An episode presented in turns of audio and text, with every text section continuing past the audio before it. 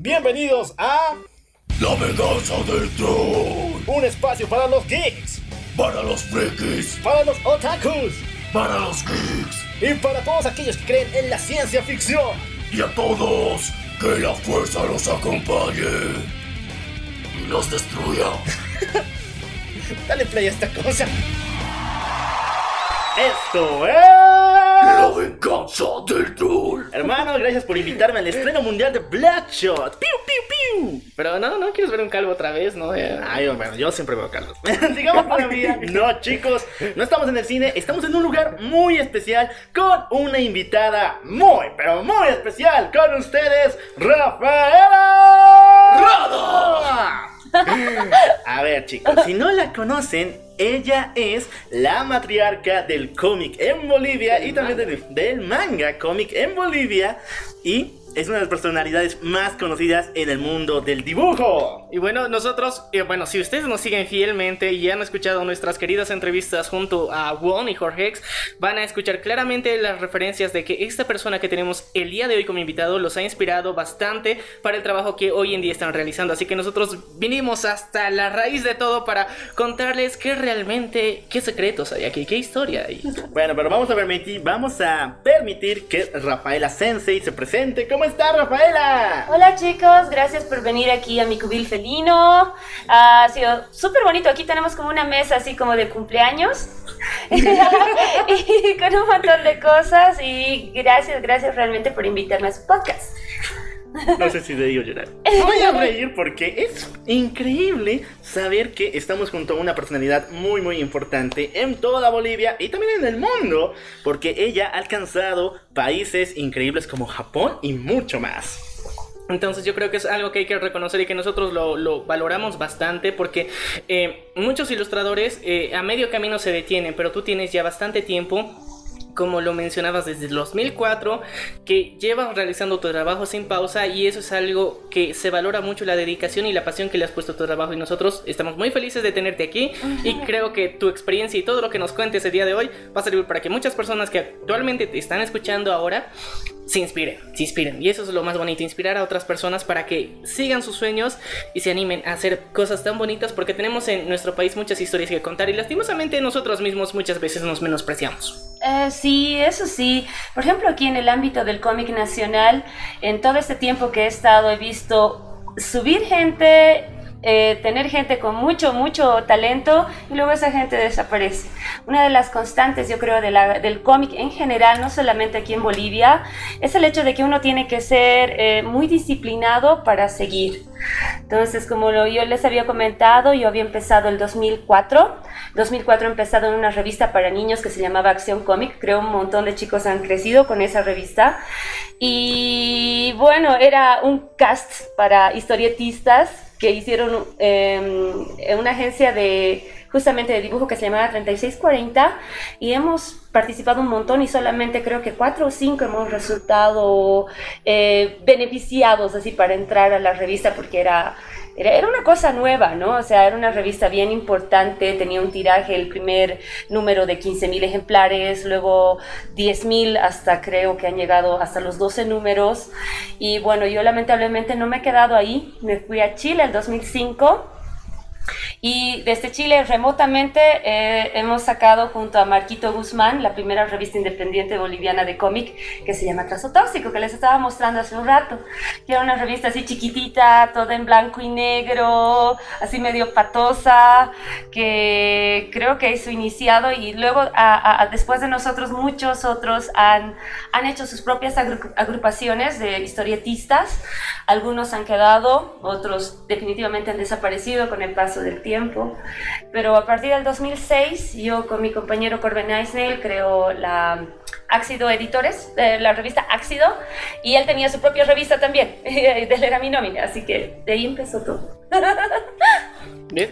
Así se unen las historias, bien, bien, bien interesante. ¿Has visto cómo, cómo una relación puede inspirar dos personas? Y yo creo que aquí en La Venganza del Troll ya tenemos ejemplos de cómo dos personas que aman el arte se pueden inspirar aún más para generar cosas aún más grandes. Y eso es bonito y yo creo que hay que buscar tener parejas ya no tóxicas, sino que te inspiren.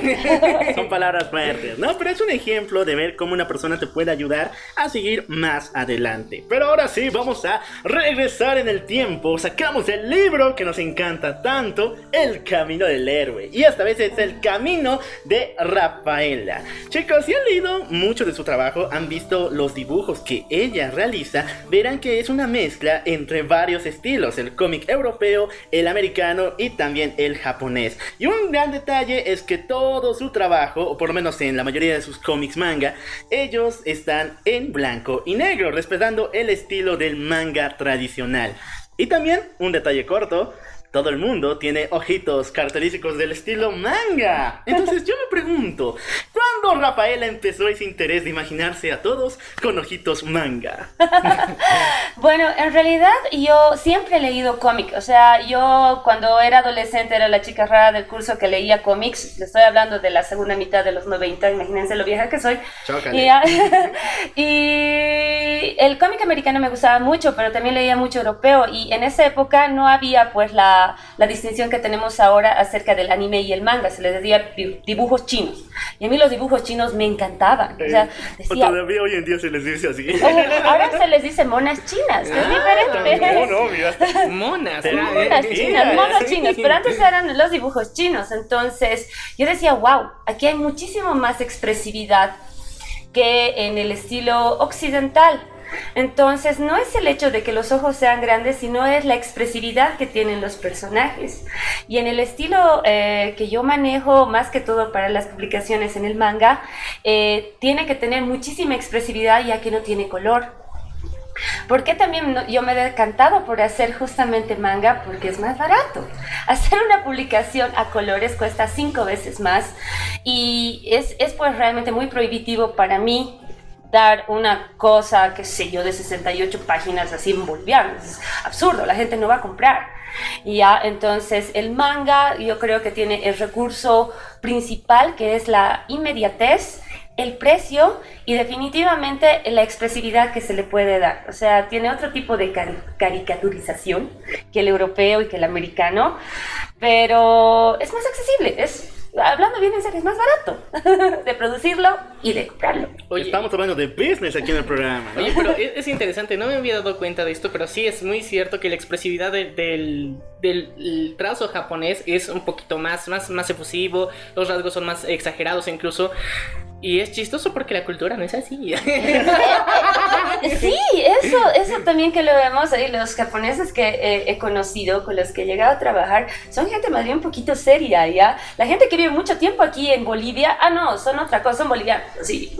Son diferentes. Paisanos. Sí, son paisanos, ¿ya? Pero en general los que no viven acá, los que son japoneses más pura sangre, por así decirlo, sin, sin mezcla boliviana criolla de pasancaya.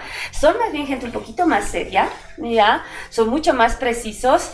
Y sí, tienes toda la razón. El estilo manga, el dibujo, no va tal vez muy de acuerdo con la personalidad que tienen ellos.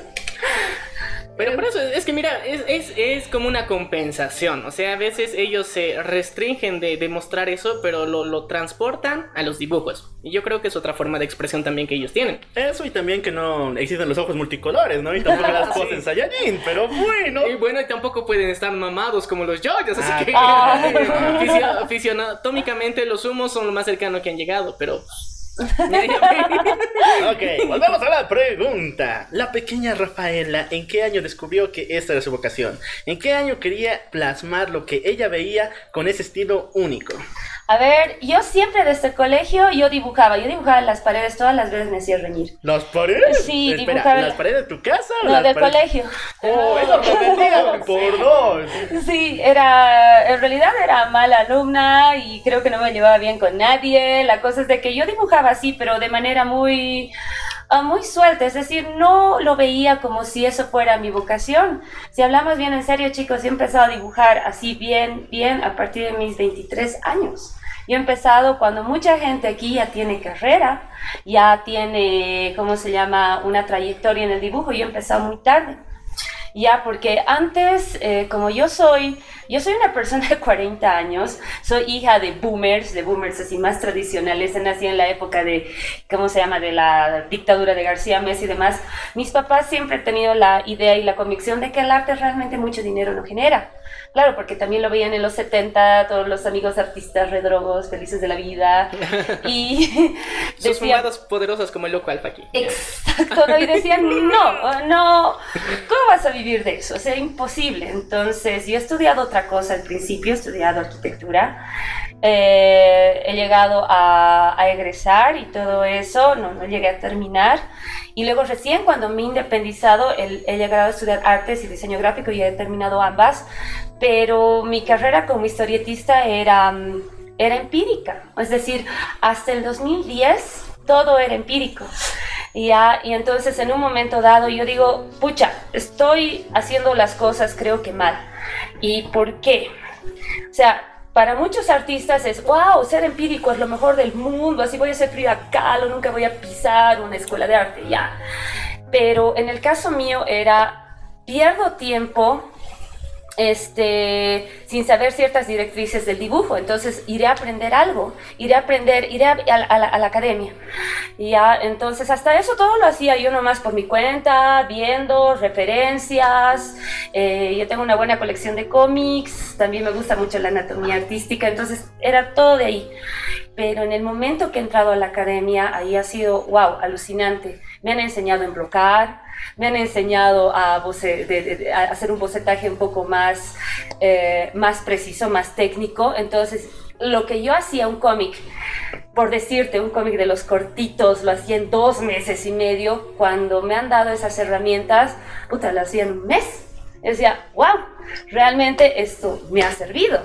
Ya, porque yo considero yo sinceramente creo que nunca hay que desdeñar el aprendizaje, jamás hay que desdeñar el, el, que eh, alguien te puede enseñar algo más o tú recurrir al, al, a nuevas técnicas, nuevos conocimientos. O sea, yo creo que lo peor que puede haber es una persona que se conforma con su ignorancia. Entonces, yo creo que si tienen tiempo de estudiar, si hay alguna posibilidad de estudiar algo más, hay que estudiar, ¿por qué no? O sea, puede ser el más viejo de la clase. ¿Y qué? ¿Qué problema? ¿Ves? ¿Y qué? Ya ahí está la clave. ¿Y qué? ¿Y qué? Cada vez que quieras hacer algo y pienses que por una razón para no hacerlo, vergüenza, depresión, cualquier cosa, pregúntate, ¿y qué? Ya. ¿Y qué? esto igual va en con, bueno, esto va un poco en crítica de lo que muchos se formulan como la ley de los 21 años, ¿no? En la cual tú en los Estados Unidos tienes que reunir a los 21 años ya un millón de dólares y ya la tienes la vida comprada. Pero no, chicos, el tiempo de las personas es, es diferente. A veces su, su profesión, incluso la razón por la cual ha venido al mundo inicia a los 20, a los 30, a los 40. Así que todo el mundo tiene su tiempo. No se apresuren, chicos. Sigan buscando y aprendiendo mucho más cosas, como Rafaela. Y es bonito porque, en serio, eh, nunca es tarde para aprender. Siempre se lo dice, pero a veces se lo toma en poco. Pero es en serio. Nunca es tarde para aprender y cada día es en serio. Se puede aprender algo nuevo. Porque a veces vivimos en una burbujita y es triste. Así que conoce un poquito más. Sale ahí y escucha otro episodio. Claro, sí. ¿Por qué no aprender algo más? Porque si no tienes, si tienes tiempo y tienes posibilidades, ¿por qué no aprender otra carrera? ¿Por qué no aprender a hacer gelatina? ¿Por qué no aprender a hacer macramé? ¿Por qué no aprender una cosa más? La vida es demasiado corta y como les he dicho, yo soy una persona ya bastante mayor, o sea, de aquí me queda cuánto tiempo, 30 años, o sea, no me queda mucho, entonces, ¿por qué no aprender más, vivir más, conocer más cosas? Y lo que yo creo también que es algo sumamente importante, la gente joven, en el caso mío, que soy ya una persona ya mayor, me enseña más de lo que me ha enseñado mucha gente mayor, ya, porque ven muchas cosas de manera muy distinta. Entonces, por ejemplo, justamente antes de, de, de, empezar el podcast decían de esos colegas míos que me ven como una matriarca. Yo he aprendido, creo que más de ellos, ahora que los he visto surgir, que creo que ellos de mí. Ya yo digo, wow, o sea, ¿por qué no se me ha ocurrido esto antes? Este, este chico lo está haciendo maravilloso. Le pondré like, o sea, le, le, le, le pondré like. O cuando lo vea, le compraré algún producto porque se está esforzando, estaba en el mismo camino que yo. Y ahorita está haciendo cosas que a mí me hubiera gustado hacer y las hace de una manera tan bonita y tan descarnada. Entonces digo, wow, hay que ayudar. En algún momento a mí también alguien me ha ayudado. Entonces, ¿por qué no hacerlo yo también?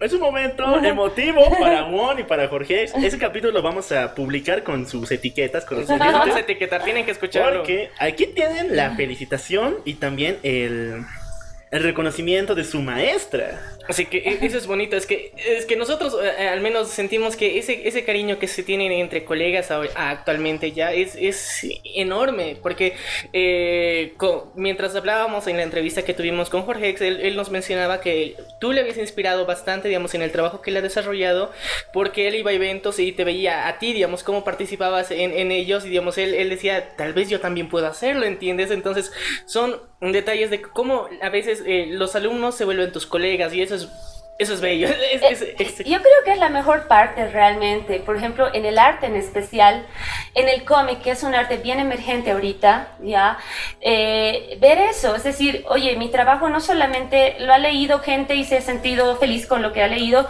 sino que ha inspirado a gente que ha hecho que está haciendo cosas muy lindas. Por ejemplo, yo les puedo decir, y así súper orgullosa, que también una persona que me decía, pucha, vos, cuando veía tus trabajos, eras mis referentes, Juan Carlos Mamani Mamani, que ahorita es el mejor ilustrador de Bolivia, sin otra otro apelativo, que también es ah, amigo y compañero del Jorge X y demás, es de una tanda muy, eh, muy joven ahora, y ustedes pueden ver sus trabajos en internet, son de otro mundo. Y era tan bonito lo que me dijo. Yo, veía tus trabajos en el DeviantArt y me parecían maravillosos.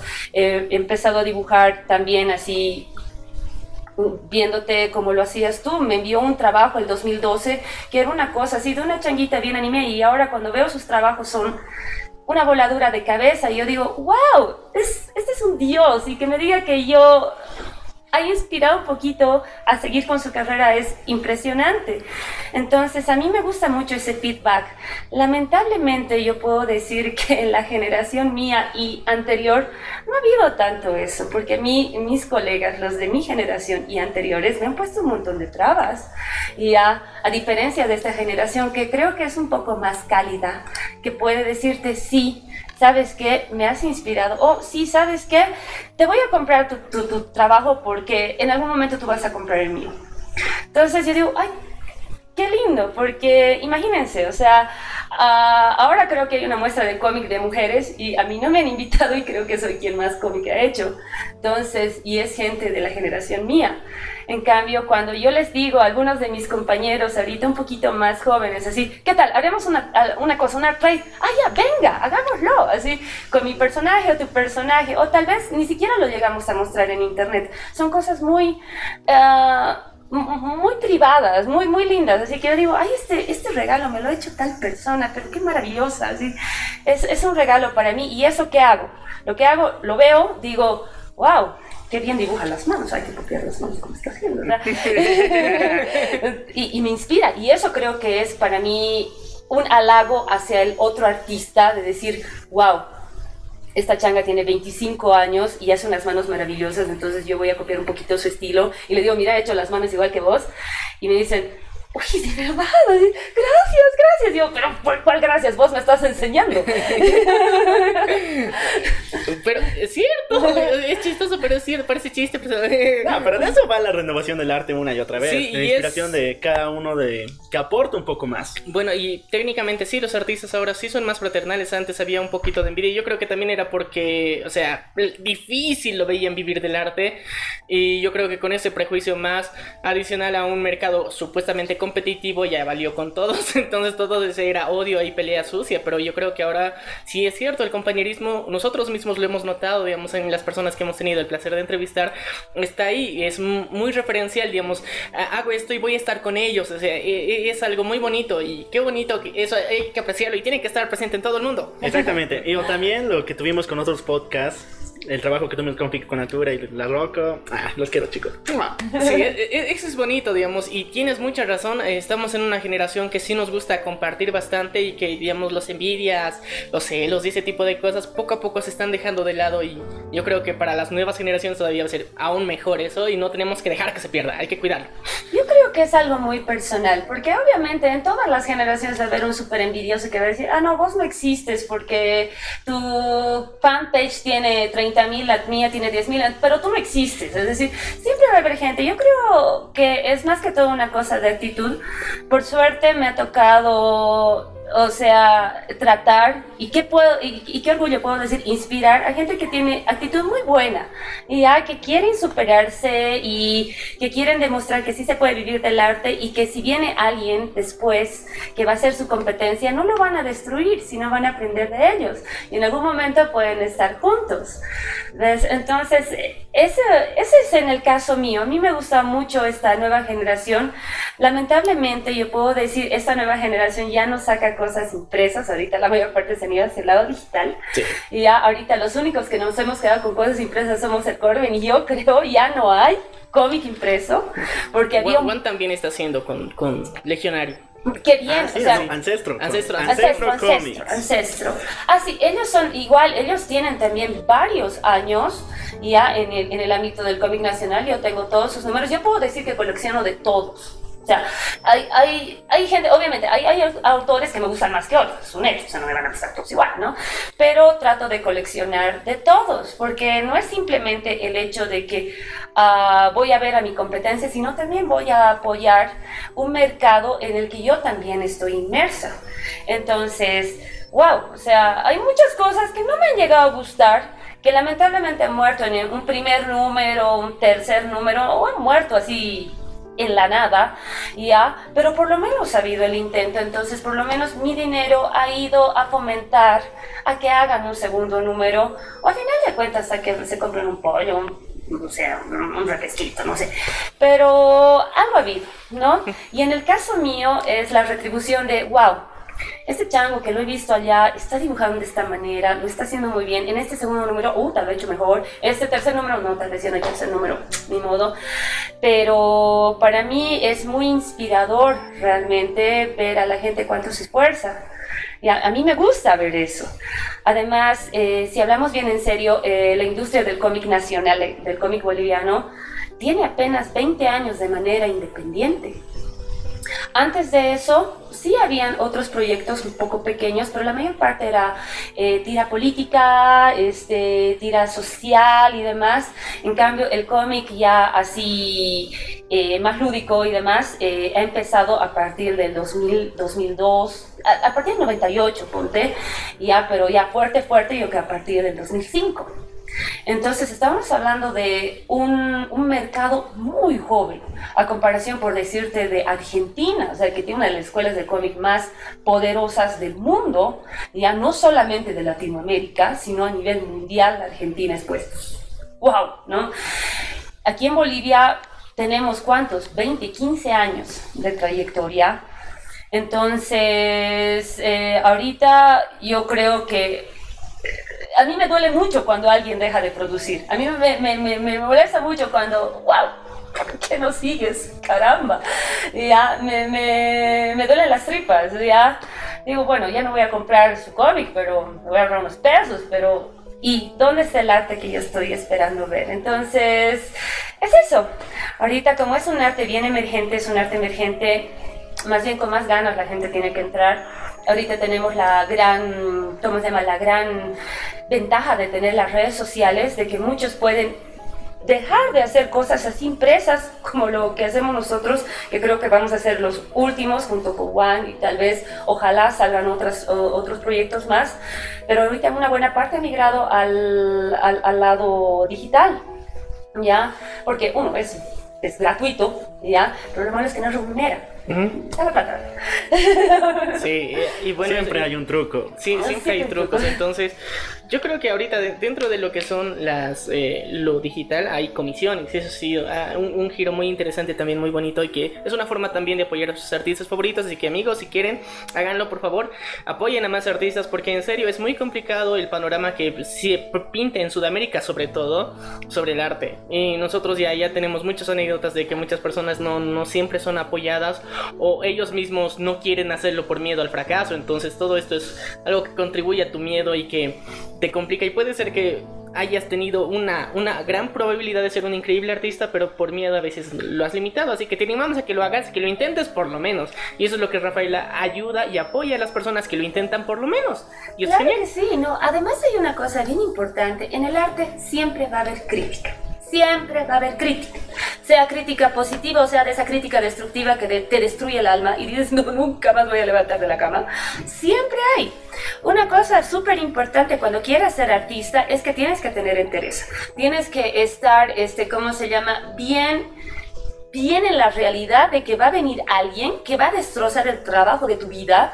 Y bueno, tú tienes que decir, ya, es decir, rescatar los puntos, eh, digamos, eh, más favorables ya al respecto y desechar la malicia. Obviamente es bien difícil, eso yo les puedo decir en cualquier faceta del arte. Yo siempre he estado en el arte, en, en, mi infancia estaba en el ballet clásico, toda la infancia, en la adolescencia estaba en el conservatorio, ahora salió de la Academia Nacional de Bellas Artes y demás. Yo siempre he estado ligada al arte y siempre veo de que el arte es pues rudo es decir, viene alguien y te puede destrozar con una crítica. Y sobre todo, y aquí la cosa más importante, un artista, ¿cuál es la gasolina del artista? Es el ego. Porque te pueden dar en el ego y no te puedes levantar nunca más. Pero la cosa es de que tienes que saber sobrellevar eso, decir, hmm, acaban de destrozar mi trabajo, pero ¿por qué? Me han dicho que es una basura, pero a ver, ¿por qué es basura? Sí, a ver, me han dicho esto, esto, esto, ah, y, ves ahí los puntos realmente en donde estás fallando. Porque puede que haya gente que es muy torpe al decirte las cosas. ¿ya?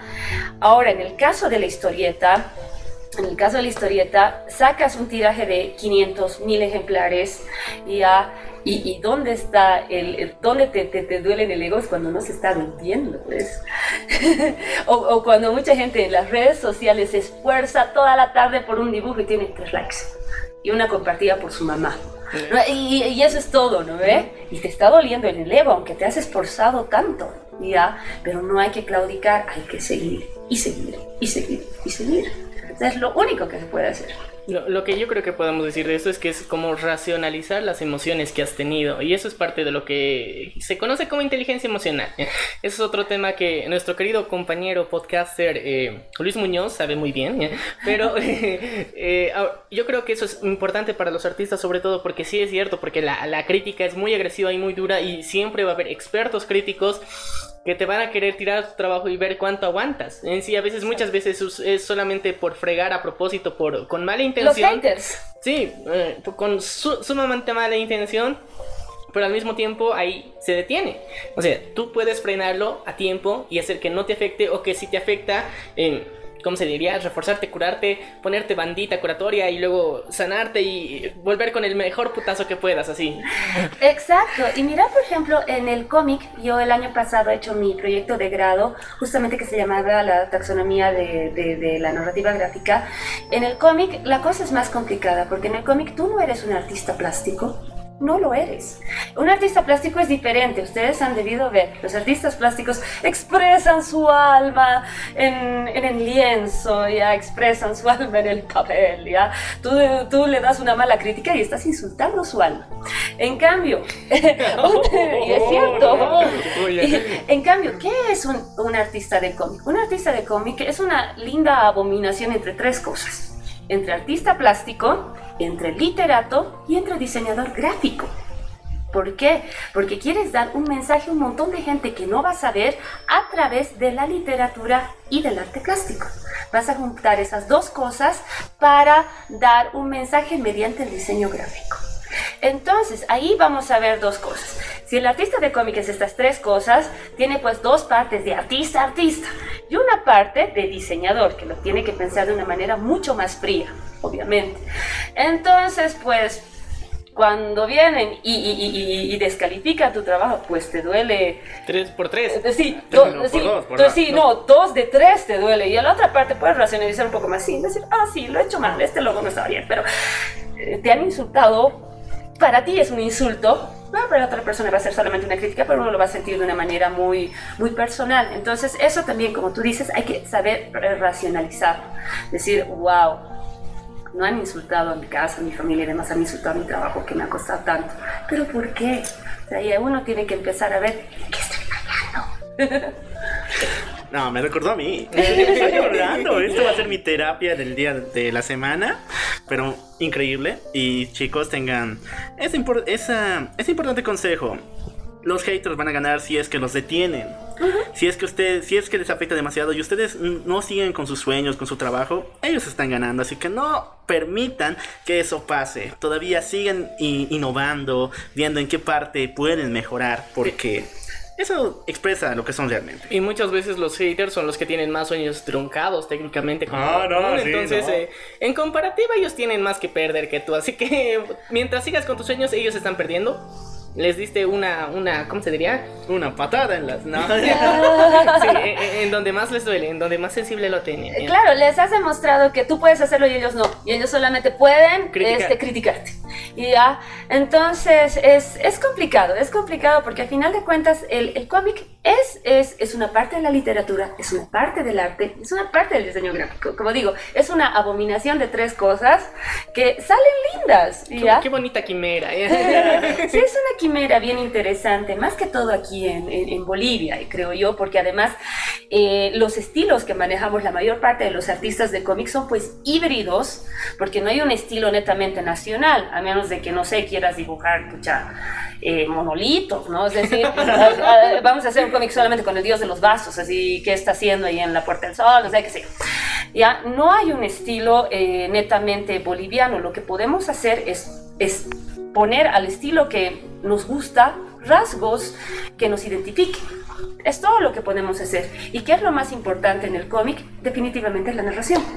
Bueno, también ah, otro punto muy importante es que aquí, eh, ¿por qué somos tan híbridos? Porque la parte de la literatura muchas veces en otros países está separado, porque solamente tú te encargas de la estructura visual y la narrativa te lo pone otra persona y ya tienes las guías complementarias de cómo tiene que ser, así quiero que sea, te dicen así, y, tú lo haces, pero aquí no, aquí tú te inventas todo y tienes que aprender a narrar incluso, Eso es gran parte de los cómics independientes, que ellos mismos crean los guiones y también empiezan a dibujar los mismos. Mientras tanto, en grandes empresas como Marvel, DC, obviamente que el guionista ya lo tiene y ya tú tienes que dibujar.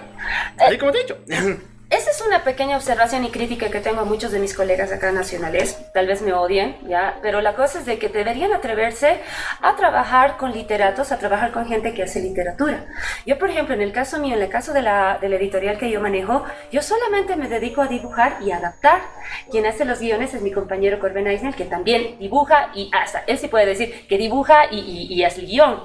¿ya? Pero muchos chicos a veces se cierran, decir, no, mi guion va a ser lo mejor del universo y no quiero que nadie me lo toque, pero sería muy bueno que te lo hagas ver con una persona que sí está más entendida en literatura.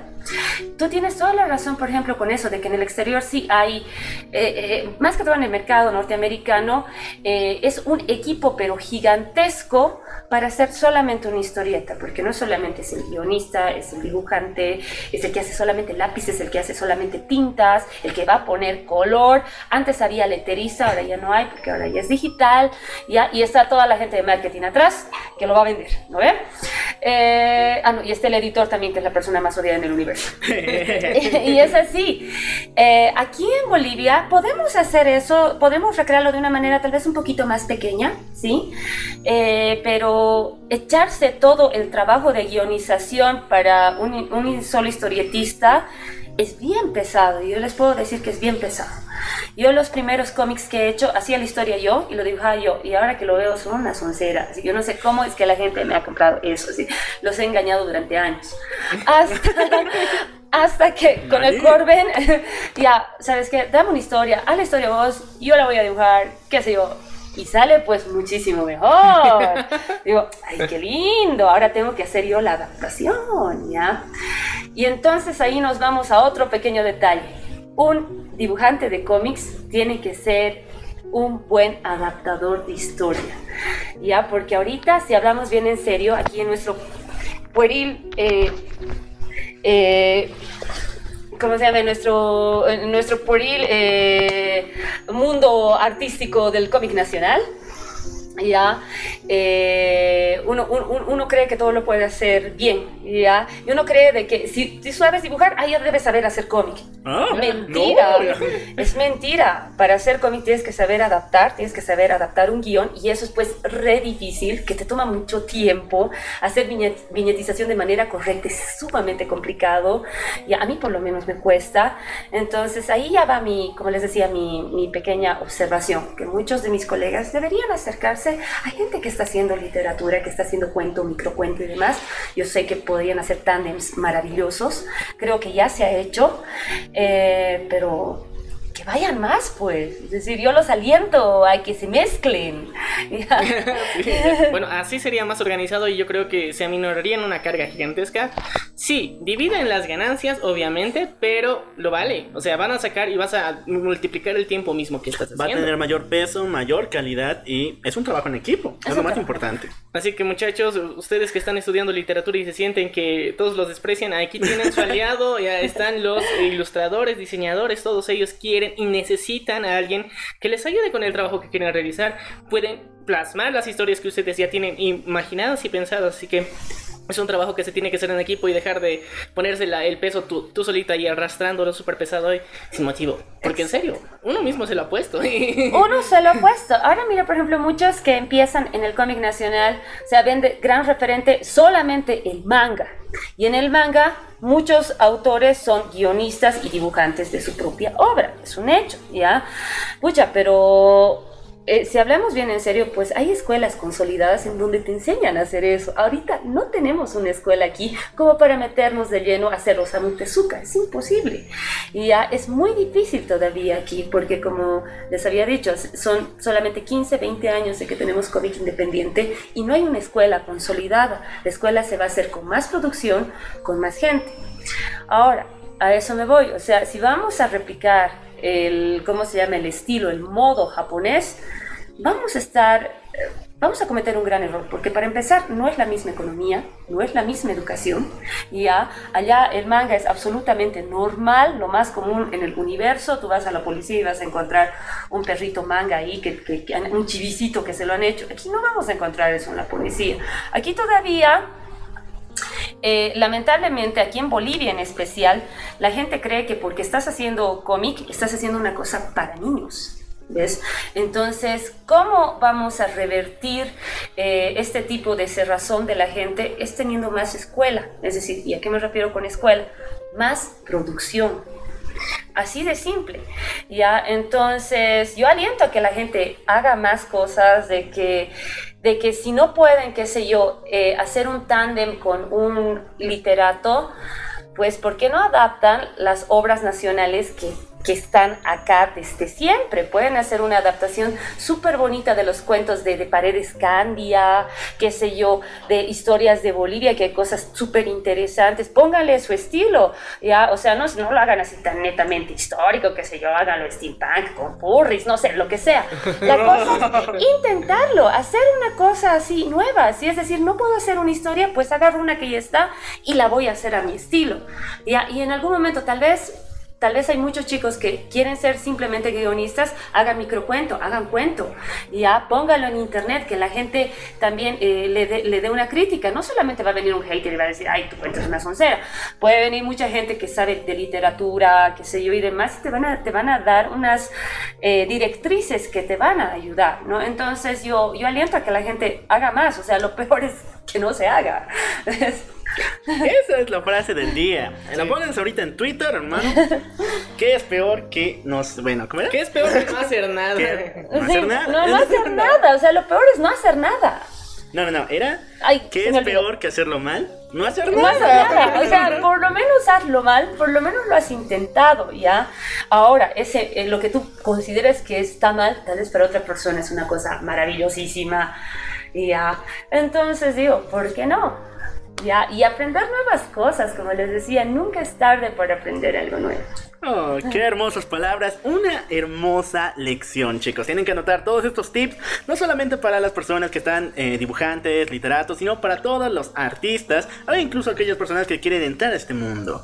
Ok, ahora sí, volvemos al libro, donde está, hermano. Aquí en el libro dice que tiene que haber un punto muy importante llamado el primer amor. Oh. El primer amor. Así que Rafaela, cuéntanos, ¿quién fue ese otaku pecho peludo, olor a ovo que te enamoró? ¡Nah, mentira! El primer amor siempre es la primera historia. El Oh, primer cómic dibujado. ¿Y cuál fue el tuyo? Mi primer cómic dibujado que realmente querido era el, el, Príncipe de la Paz City. Esa época yo estaba jugando demasiado rol, o sea, jugaba Vampiro la Mascarada, ¿ya? Entonces me he inventado así un tipo que este, mataba a una tipa y lo metían a la cárcel, luego se creía el super vampiro y no sé qué cosa. No puedo decir que es mi primer amor, porque si bien ha sido el primero, no ha sido el mejor. Lamentablemente. Ya lo saben chicos, el vampiro La Paz City. Es que ha salido en el trazo tóxico número uno en 2005. Así que chicos, búsquenlo. Es una de las. La primera historia que ha escrito Rafaela, pero ella dice que no, no, está buena. No, así no que, es tan bueno. Chicos, califiquen, califiquen. Pero ahora sí, el verdadero amor, aquel que te impulsó y el que más además hasta el día de hoy. Pucha, a ver, es que, es que hay varios. Es que, a ver, voy a decir el primero y voy a decir el que más me gusta, ¿ya? El primero, así que realmente me ha gustado, ha sido la primera novela gráfica larga que hemos hecho, que era Metal hasta la muerte. ¿Ya? Eh, que era de un chico emo que se vuelve trasher porque luego encuentra los discos de su papá de Black Sabbath y demás. Y, y bueno, este, ha sido la primera novela gráfica larga que habíamos hecho.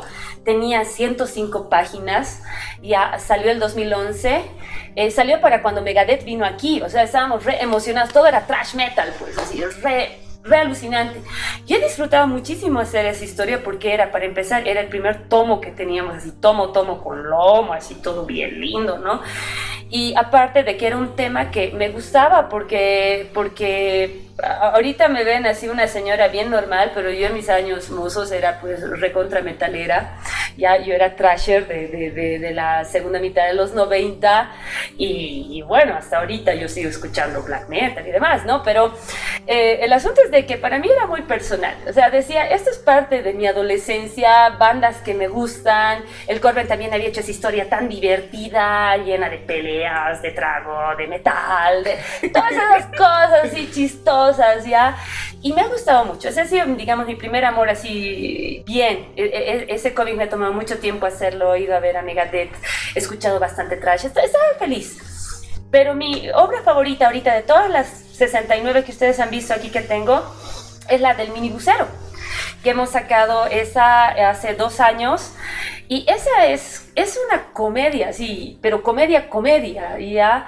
Y esa es mi obra favorita pese también, así voy a hacer un pequeño paréntesis, que dos años antes habíamos sacado nuestra novela de la Guerra del Chaco, que ahorita ya lleva tres ediciones consecutivas, que me ha dado me ha dado muchas alegrías, me, ha enseñado mucho, estoy muy feliz, estoy muy orgullosa por esa obra, pero con la otra me he sentido, pucha, eh, feliz porque estaba haciendo algo que era totalmente, este, ¿cómo se llama? Urbano, era chistoso, ya tenía humor negro, tenía malas palabras, tenía cumbia, ya, entonces era, era chistoso, o sea, me, ha gustado mucho hacer esa obra, el Corben también le ha encantado escribirla, hemos investigado en, eh, ¿cómo se llama? No, es, en las asociaciones estas de los, no son asociaciones, de los minibuseros y demás, el tipo de Sindicato, trabajo, sindicato. los sindicatos y demás, hemos visto eso, hemos ido a averiguar y todo eso, y wow, o sea, algunos se vuelven así, esas criaturas malvadas por ciertas razones, entonces me ha encantado hacer esa obra, creo que es mi obra favorita, hasta ahora va a seguir siendo mi obra favorita, aunque a cada uno le tengo bien harto cariño es con la que más personalmente te has sentido identificada, te has divertido, has puesto un poquito de más cositas, como decir, comparada con las otras, por eso yo creo que te ha llenado más. Eh, sí, no, es decir, ¿sabes qué? Eh, ponerme yo a mí en alguna historieta, hasta ahorita las que hemos hecho, en las novelas gráficas, difícil. Generalmente yo hago esas cosas en internet, son cosas así bien, bien sueltas, y esas soy yo haciendo alguna estupidez, ¿no? Pero en, en, el, en el, caso del, del minibusero, me he sentido tan feliz con esa obra porque era muy libre, ¿me entiendes? Es decir, en la de Chaco tenía que basarme demasiado, o sea, regirme de una manera muy férrea a la historia. O sea que los datos históricos tenían que estar, pero así, al pelo. Y ya en el metal hasta la muerte, como era mi primer proyecto también, igual te, tengo que hacerlo idéntico al guion que me ha dado el Corby. En cambio, en esta otra podía ser un poco más libre, podía reírme un poco más. Entonces, eh, me ha gustado mucho esa historia, me sigue gustando mucho. Eh, ahora, mira, eh, además ha sido la primera historia que hemos sacado que así que ha sido netamente comedia, o sea, esta va a ser solo comedia, no va a ser una comedia negra, no va a ser una comedia metalera, qué sé yo, no va a ser histórica, no va a ser romántica, comedia, es decir, a mí me encanta reír.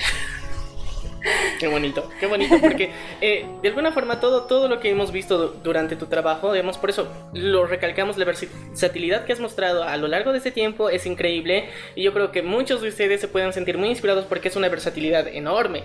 Y como bien lo decías, eh, el trabajo tampoco ha, ha- ha recaído por completo en tus hombros porque es demasiado complicado. Y yo creo que tu compañero ha sido eh, uno de los principales pilares para tu vida y para tu trabajo. Sí, definitivamente. O sea, tenerlo al Corben es bárbaro. Ya ahora eh, también hemos decidido por qué no trabajar con otros autores. Es decir, ok, ya nos amamos, nos queremos mucho y todo eso, pero también en el ámbito, este, ¿cómo se llama? Laboral, ¿por qué no trabajar con otros autores? Yo en el 2009 he trabajado con un colega suyo chileno, ya que hemos hecho una historia chiquitita, y ahora eh, Corben creo que está trabajando justamente con Juan Carlos Mamani Mamani, o sea, va a salir un monstruo de ahí, que me parece maravilloso, y yo ahorita estoy eh, trabajando justamente con otra autora, con una escritora boliviana, ya muy buena, ya, y estamos viendo en hacer otro proyecto. Eso también me parece súper interesante porque cada autor, cada escritor tiene pues también eh, un estilo pero tan personal. Estás leyendo a la persona cuando lees su obra, entonces trabajar con otra persona es pues súper refrescante, súper lindo. Ahora, como digo, o sea, con Corben es maravilloso porque siempre hay, o sea, no, nosotros no vivimos juntos, pero siempre tomamos tecito ya.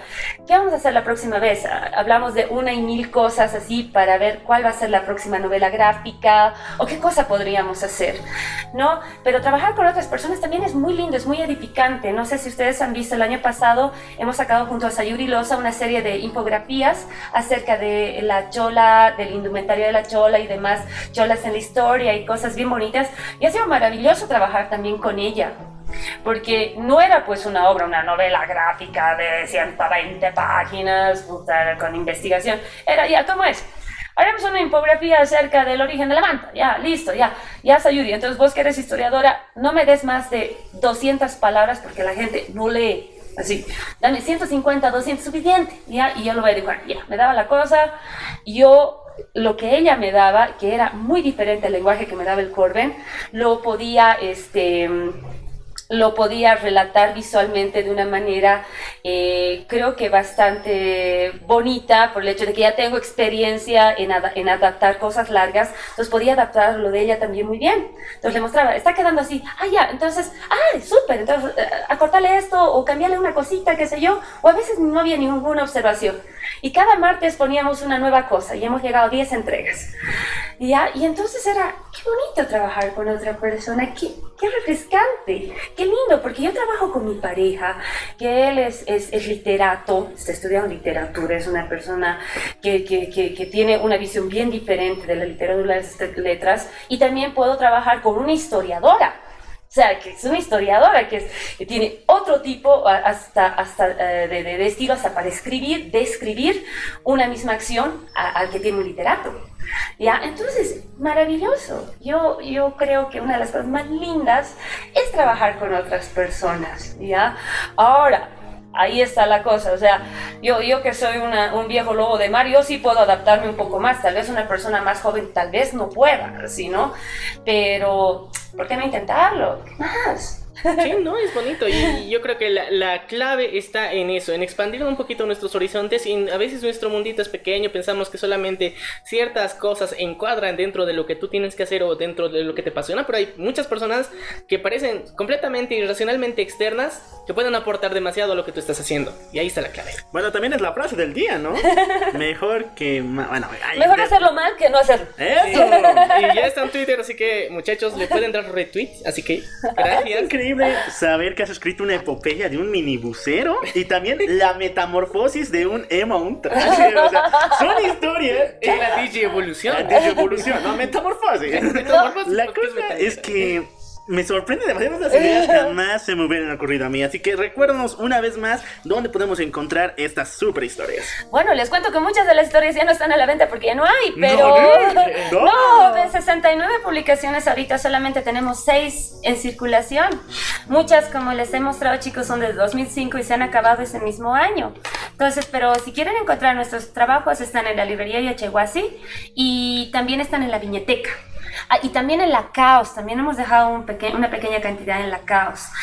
Pero cuando empiezan las ferias dominicales también vamos a estar ahí. Cuando empieza la feria del libro también vamos a estar ahí. Y ah, eh, en algunos eventos también de cultura alternativa y de anime también vamos. No vamos a todos, sinceramente. Vamos a los más grandes, a los más representativos, como el Overload de Cochabamba. Maravilloso Overload. Ya, Bendito sea Overload. Nos tratan ahí a los artistas tan bien. Así, ay, no, nos sentimos bien, hasta comida nos dan. No, y, y no solo los artistas, porque nosotros igual nos han invitado, ¿verdad? Y fue, fue muy genial. Nosotros ahí, ahí te conocimos, ahí pudimos hacer el primer contacto y fue genial. Y en serio, agradecemos que el Overlord exista en Bolivia y necesitamos más eventos que, que aglomeren al talento nacional. Y eso es muy importante porque en pocos lugares se les ha dado un callejón de artistas tan bonito como lo han hecho en el Overlord. Tan amplio, tan val- rico. valorando demasiado el, el trabajo nacional.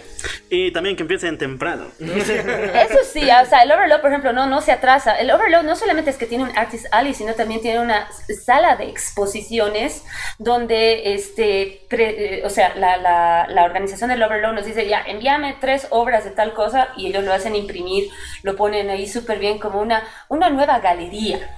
Yo no soy una persona que le gusten mucho las galerías, yo soy artista plástico también, ya, pero a mí como que no me gustan las galerías, así no les tengo ya las galerías, porque la gente no entra ahí. Y yo quiero que el arte entre a todas partes, o sea, que la gente diga, ay, esto es accesible para mí. Y cuando ven el Artist Alley, por ejemplo, del Overload, ven ahí las obras, qué sé yo, de los Casales, de Salvador Pomar, ven la mía, ven la del Corbin y dicen, ah, están allá. Entonces, podemos irles a comprar sus cosas, ¿por qué no vamos a conocer también? Entonces digo, qué lindo, o sea, es una fusión tan bonita esa de una galería y, a- y un artist, y encima además ves unos cosplays maravillosos, hay artistas, hay todo, hay buena comida, así, no sales de ahí. Hoy la venganza del troll. Sí, hasta la venganza del troll también, que debería tener su stand y, y hacer el, el- de hacer el podcast desde ahí sería alucinante, ¿no ves? Sí, Voy a sería- llorar, sería, voy a llorar. sería alucinante. Y ya, entonces yo creo que como ellos están abiertos a las, a las eh, eh, iniciativas artísticas, yo creo que también yo creo que les podrían dar un espacio. O sea, pero no sé, o sea, yo digo, este es un lugar muy lindo, muchos eh, eventos han, han intentan hacer este, ¿cómo se llama? Una réplica de eso, pero es muy difícil. Por lo menos aquí en La Paz, Bolivia, no tenemos un predio eh, adecuado para ese tipo de cosas, ya adecuado, qué sé yo, eh, al estilo de la Feico Ball, al estilo de la Casa de la Cultura de Oruro, que es también muy linda cuando se hacen eventos ahí. Está todo, hay escenario, hay, hay patio de comidas, hay todo. Aquí, lamentablemente en La Paz, no tenemos lugares bonitos. Los bonitos son muy caros o son muy lejos. Y la gente es bien, bien, bien, bien floja. Me incluyo. Nos incluimos por dos, pero también yo creo que es algo que dentro de la cultura boliviana, y hablamos exclusivamente de Bolivia, así que muchachos no se sientan, si, si están en cualquier otra parte del mundo, que sé que nos escuchan muchos, lastimosamente aquí no estamos muy habituados a las galerías de arte, y es un problema también que hemos tenido durante mucho tiempo, pero eh, están existiendo iniciativas nuevas eh, muy bonitas, por ejemplo Mico Arts, que es, un, es una nueva galería, un nuevo formato que te están ofreciendo, que es muy genial la forma en que te muestran galerías y vas a observar una galería porque incluso te ofrecen talleres 100% gratuitos donde puedes ir a observar, aprender, eh, a valorar más el arte local que tienes y yo creo que ese tipo de iniciativas se necesita replicar aún más eh, sin hacer una competencia agresiva. Simplemente como compañeros, y eso es muy bonito. Sí, yo, yo he tenido la oportunidad de ir a mi cuarto creo que dos veces, me ha parecido una maravilla, me ha parecido súper bonito. Es más, he hablado con el, con el, no sé el nombre del dueño, le digo, hola, ¿cómo es mi cuarto? Le digo así, ah, hola. Y me dice, pueden hacer, eh, ¿cómo se llama? Exposiciones colectivas. Ahora si quieres tu propia exposición tiene un costo y demás, me pareció muy lindo. Pero, por ejemplo, eh, ¿por qué yo les digo así mi, mi, con, el, con las galerías, ya? Cuando estaba en artes, este hablando bien en serio, no, nos obligaban a que tengamos exposiciones obviamente conjuntas y a mí lo que menos me gusta es que me obliguen a hacer una obra. Es por dinero. Entonces, no, yo, yo, yo detestaba eso, ya lo hacía de mala gana, qué sé yo, ah. y ponían ahí la obra y estábamos así cinco pelagatos que éramos los mismos alumnos, ahí comiendo los chisitos y tomándonos el vino, y, ya, y no venía gente.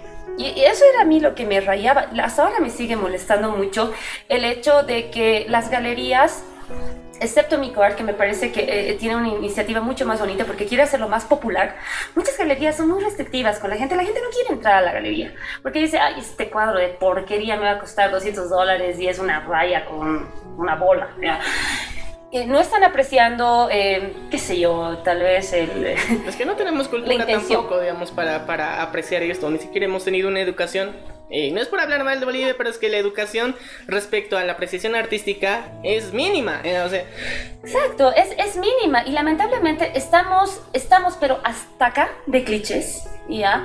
O sea, en, en, todo sentido, en todo el arte estamos con clichés hasta aquí, ¿ya? Entonces la gente obviamente no va a entrar porque va a creer que es algo elitista, ¿ya? Eh, si va a entrar, si es algo muy populista, puede ser, ¿ya? Pero por ejemplo, en, en, en hay, hay, nuevas opciones, como mi corte que me pareció muy, muy bonita, ya me pareció bien interesante, está tocada, se pueden hacer ahí, está en el centro de la ciudad, en el casco viejo, ya, pero en el caso mío no, no me gusta tanto eso, eh, por ejemplo, en el caso muy, muy particular mío, o sea, de que mi arte sea de galería, porque como yo hago una buena parte de arte digital, una cosa que me gusta una semana, a la semana siguiente ya no me gusta. Y hacerle marcar, hacerle imprimir, ah, no, olvídate, no.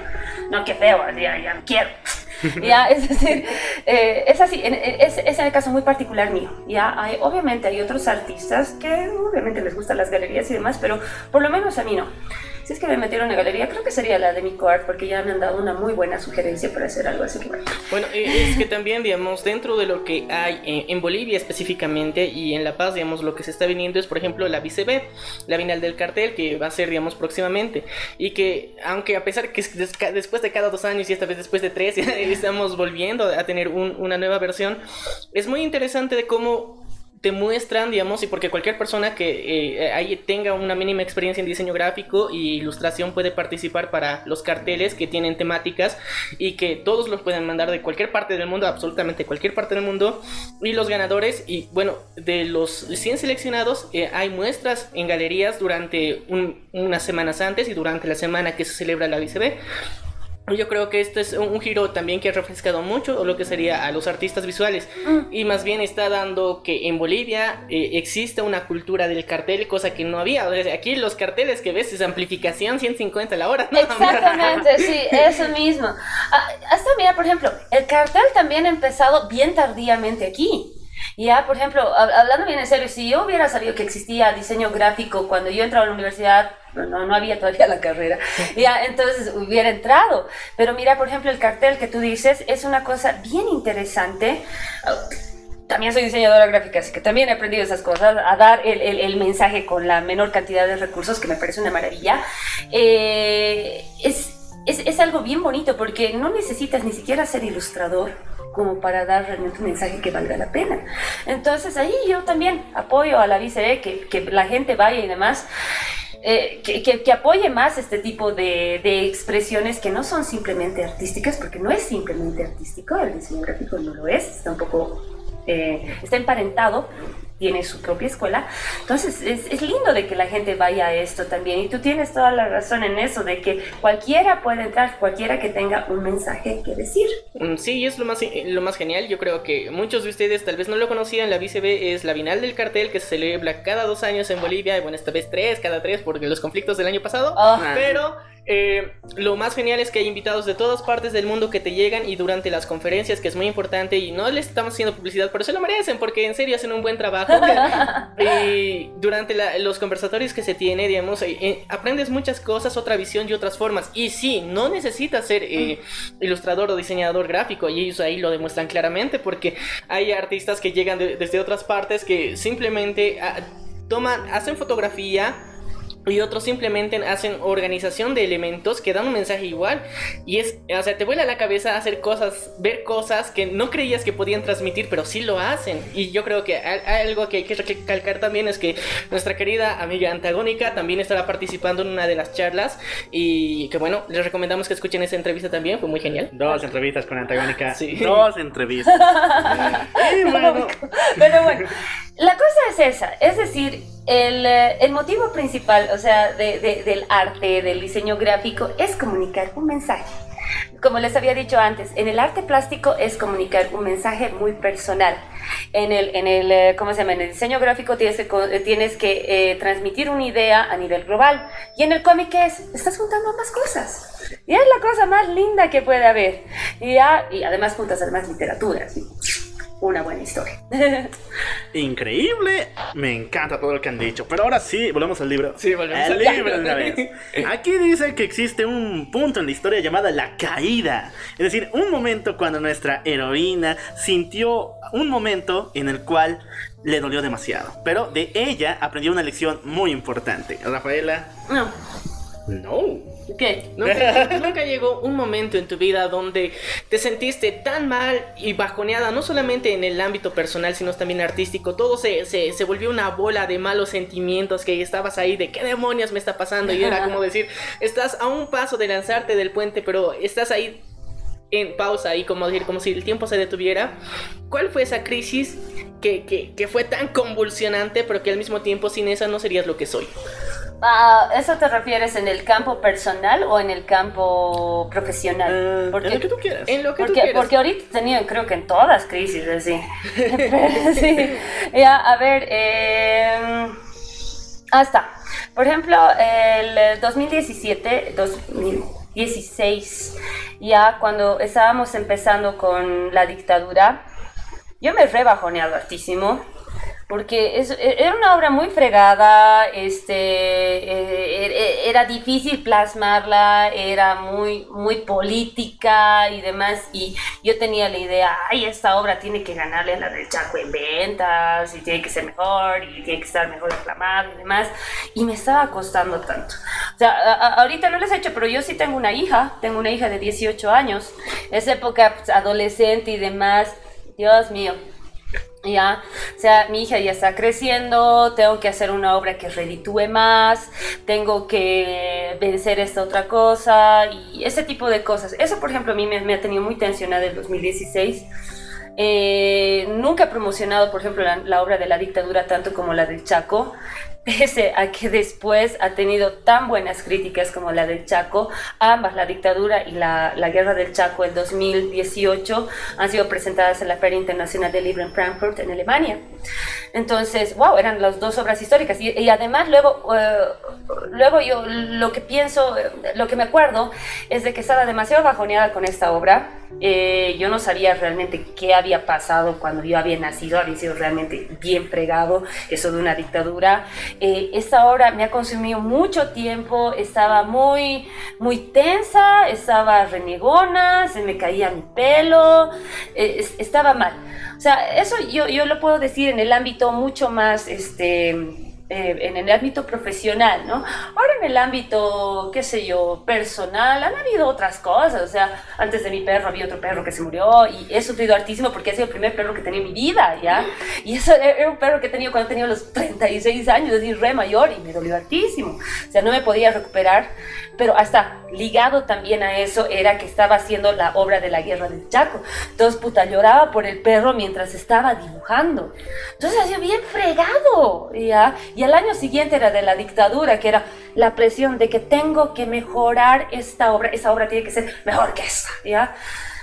Y, y luego cuando lo, la racionalizo y digo, ¿por qué tiene que ser mejor? Es diferente, también es histórica, es lo único, y está impresa en papel, también lo estoy haciendo yo, pero no tiene que competir con la otra. Ahora con la otra pues estaba llorando por el perro, luego estaba con lo de mi hija que, es adolescente y demás, que el colegio, que esas cosas, pagar cuentas. Las cosas que hacemos todos los adultos, de que tenemos que pagar cuenta de la luz, tenemos que pagar gastos comunes, hay que pagar el internet, hay que pagar la comida eh, y demás cosas, cosas así bien de adultos. Ahora que recién me pongo a pensar así, hago cosas bien de adultos porque soy un adulto. Ya, pero creo que esos dos años han sido muy fregados para mí porque para empezar, en el, en el ámbito laboral eh, estábamos haciendo obras históricas en las que eh, el, muchos ojos de muchos profesionales iban a ir ahí y nos iban a hacer picadillos si no funcionaban bien. Entonces yo tenía esa presión, aparte de que estábamos, eh, nos estábamos metiendo algo más fuerte porque tiraje, eh, o sea, perdón, eh, eran obras de mayor extensión y, y demás cosas. Y además había que pagar todo, había que hacer lo mismo de siempre, pero tenía esa presión. Mi hija está creciendo, necesita más cosas, tengo que pagar más cuentas y sin embargo tengo que hacer una obra que me reditúe más y que no venga la gente a criticarla de mala manera. Lo que yo puedo decir, por ejemplo, con la del Chaco, de eso sí puedo estar muy orgullosa, de que habíamos pensado esto como una obra, por ejemplo, eh, no es, es histórica, pero es antipatriótica. ¿Ya? Entonces yo también tenía bien harto miedo, ahorita la gente así súper patriótica nos va a lanzar piedras. Pero me dice, que nos lancen, pues ya nos, nos, nos, han comprado la cosa, ¿qué te importa si te lanzan la piedra? La piedra es gratis, ¿ya? La, cosa es de que yo tenía, yo, yo estaba muy nerviosa por eso, estaba muy nerviosa porque siempre estábamos en el lado más lúdico, terror, comedia y demás, y lanzarnos una cosa histórica era más difícil porque además eh, la obra en sí, hasta para llevar la imprenta era mucho más cara, era más extensa, tenía eh, y demás cosas, ¿ya? Entonces para mí se ha sido muy, muy pesado, ha sido muy, muy, muy tensionante. Estaba, estaba muy tensionada esa época. Y aparte, este, como ustedes me habrán visto, yo soy freelance, yo trabajo también de comisiones una buena parte del año, entonces tenía que hacer las comisiones de la gente, tenía que dibujar para la gente, tenía que hacer la historia, tenía que cocinar, tenía que lavar la ropa, tenía que ver las cuentas, pucha, tenía que ver que mi hija esté bien, todo, o sea, esa época estaba estaba muy tensa. Además, había muerto un perro, ¿no? Y estaba muy tensa, estaba así. Encima, eh, encima justo me dan una buena, mala noticia.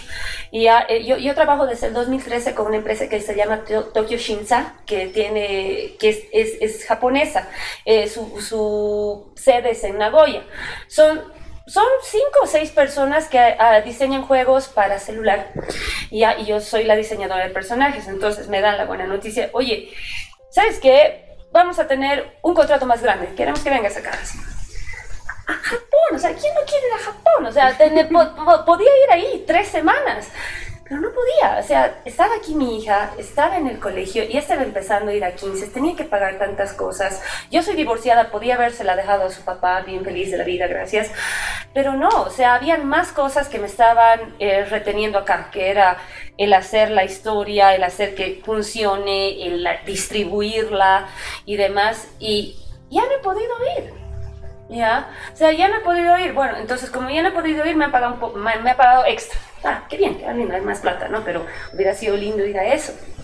Entonces me he perdido de varias cosas, eh, eh, cosas que obviamente me hubieran hecho sentir muy bien, pero por otro lado, eh, creo que esos dos años tan fregados no los cambiaría por nada. A final de cuentas, me han ayudado mucho a madurar, a, a ver mis tiempos y a saber este valorar mi tiempo en la historieta, valorar mi tiempo en mi casa, valorar mi tiempo con mi hija, valorar mi tiempo con mi pareja, con mi perro, ¿ya? ese tipo de cosas. O sea, eh, me ha ayudado a, madurar. Sí, es simple. Ya, pero estaba muy tenso. No tenía pelo. Bueno, es una de las consecuencias del estrés, muchachos. Ya saben, eh, cuando estén muy estresados, por favor, dense una pausita. Puede ser que, que, todo parezca que les va a presionar más, pero dense una pausa, respiren hondo y en serio, piénsenlo bien lo que van a hacer, ordenen sus ideas y no se dejen apabullar por todo, porque muchas veces es lo que, es lo que peor nos pasa, es que todo se aglomera y a veces ni quieres y ni te das tiempo para pensarlo y eso te arruina aún más. Y bueno, también tienen que tener un poco de consideración con sus padres. Esto va para los millennials porque pueden, pueden estar en la misma crisis, donde todo se les acumula a tal manera en que no hay solución. Pero fuera de ello, sus padres van a llevarse una importante lección para compartir y valorar el tiempo con ustedes. Sí, así que la crisis de la mediana edad está ahí presente también. Yo creo que es parte de, todo el crecimiento y evolución de todo ser humano que llega a más de los 40. Pero hay que tener cuidado con ese tipo de situaciones, hay que tratarlas de forma coherente, objetiva y siempre dense un descansito. El descansito es importante, el descansito eh, les da más fuerzas. Duerman, no sean, no sean eh, noctámbulos tampoco. Eh, o sea, sé que muchas personas tienen esos problemas de insomnio, pero duerman por favor. Es, eso ayuda y beneficia mucho a su cuerpo y muchas veces estamos tan ocupados, tan estresados y a veces tenemos tantas cosas en la cabeza que no, queremos y no podemos dormir. Y a veces incluso inconscientemente no queremos dormir porque pensamos que así vamos a solucionar el problema. Cosa que no es cierto cerebro te se está atrofiando y esa es la muestra más clara. Eh, porque si no duermes, tu cerebro no trabaja bien. Si no trabaja bien, no vas a poder pensar. Si no vas a poder pensar, no vas a arreglar nada en absoluto. Nada de nada. Continuemos con el camino del héroe. El héroe. El libro dice claramente que, después de la caída hay un alce. Hay una especie de vuelo del fénix donde nos muestra su triunfo y su grandeza. Y esta vez, Rafaela, cuéntanos eh, aparte de las historias que te encantan, que nos has mencionado, ¿Cuál para ti ha sido la obra más exitosa o la más importante para ti por algún aporte que has realizado? Eh, la de la guerra del Chaco, ¿ya? porque nos ha tomado casi cuatro años, al me le ha tomado entre dos a cuatro años de investigación bibliográfica. Tenía que estudiar todos los libros de la guerra del Chaco, yo sí ver. Y ya, en el caso mío, yo he estado cuatro meses y medio aquí en mi departamento trabajando, casi no salía. Cuando he salido, habían dos edificios nuevos aquí en mi, en, en mi calle. Era nuevo, así, wow así de cómo, ¿ya? No he salido y demás. La primera eh, ha, sido, ha sido impresionante, sí, porque la presentamos eh, un mes antes de la Feria del Libro, se vendió muy bien. Esa época, este, la única competencia que teníamos en cómic era Alarma de Ruilova, pero como no era la misma temática ni nada, o sea, no era competencia, la gente venía y nos compraba los dos. Hemos tenido una, justamente también una sesión de autógrafos en la feria del libro junto con él, estábamos los dos, súper bien, él vendía las cosas de los zombies, nosotros vendíamos las cosas del Chaco, y bien, y en cierto momento este, venía gente, gente pero bien seria, o sea, gente mayor, o sea, no era nuestro público objetivo realmente, que decía, esta obra es muy buena, sí, ¿cuánto cuesta? Esa época costaba 50 bolivianos, allá y, se la llevaban. Ya cuando al, al, año y medio se termina el tiraje, sacamos el segundo tiraje. Ya la segunda edición hemos arreglado algunas cosas, lo hemos hecho más bonito, qué sé yo, todo bien nice. Y ahí ya la gente que nos compraba no eran solamente changos que querían ver un shonen de la guerra del chango, sino, no, o sea, venían profesores, venían historiadores, venían politólogos, hemos tenido una buena cantidad de militares que han comprado. Así, todo tipo de gente, era impresionante, ya porque era la guerra del Chaco. Y finalmente cuando llegamos a la tercera edición, yo le digo al Corben, oye, tienes que poner un prologuista, sí. Entonces, quien nos ha prologado es Luis Tapia, es uno de los mayores intelectuales bolivianos. Él es doctor en ciencias políticas. O sea, o sea que un cómic boliviano, o sea, un cómic que ha empezado como todos los demás, tenga de, ¿cómo se llama?, de prologuista a una de las mentes más, más importantes de Bolivia, para nosotros era, wow, o sea, ah, próximo que nos va a prologar tiene que ser Alan Moore, ¿ya? o sea, pero es así, es decir, wow, ya la gente, ya otro tipo de gente ya valoraba nuestro trabajo, o sea, teníamos un amigo así que nos ha dicho, e, e, esta es una anécdota, ¿no?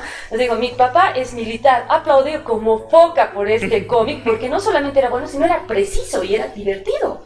Entonces, si militares de alto rango les gusta, si a politólogos les gusta, historiadores les gusta y a changos normales les gusta, es porque algo bien se ha hecho. Ya, entonces yo estoy muy orgullosa de esta obra, creo que ha sido, es, es, la obra más exitosa que tenemos.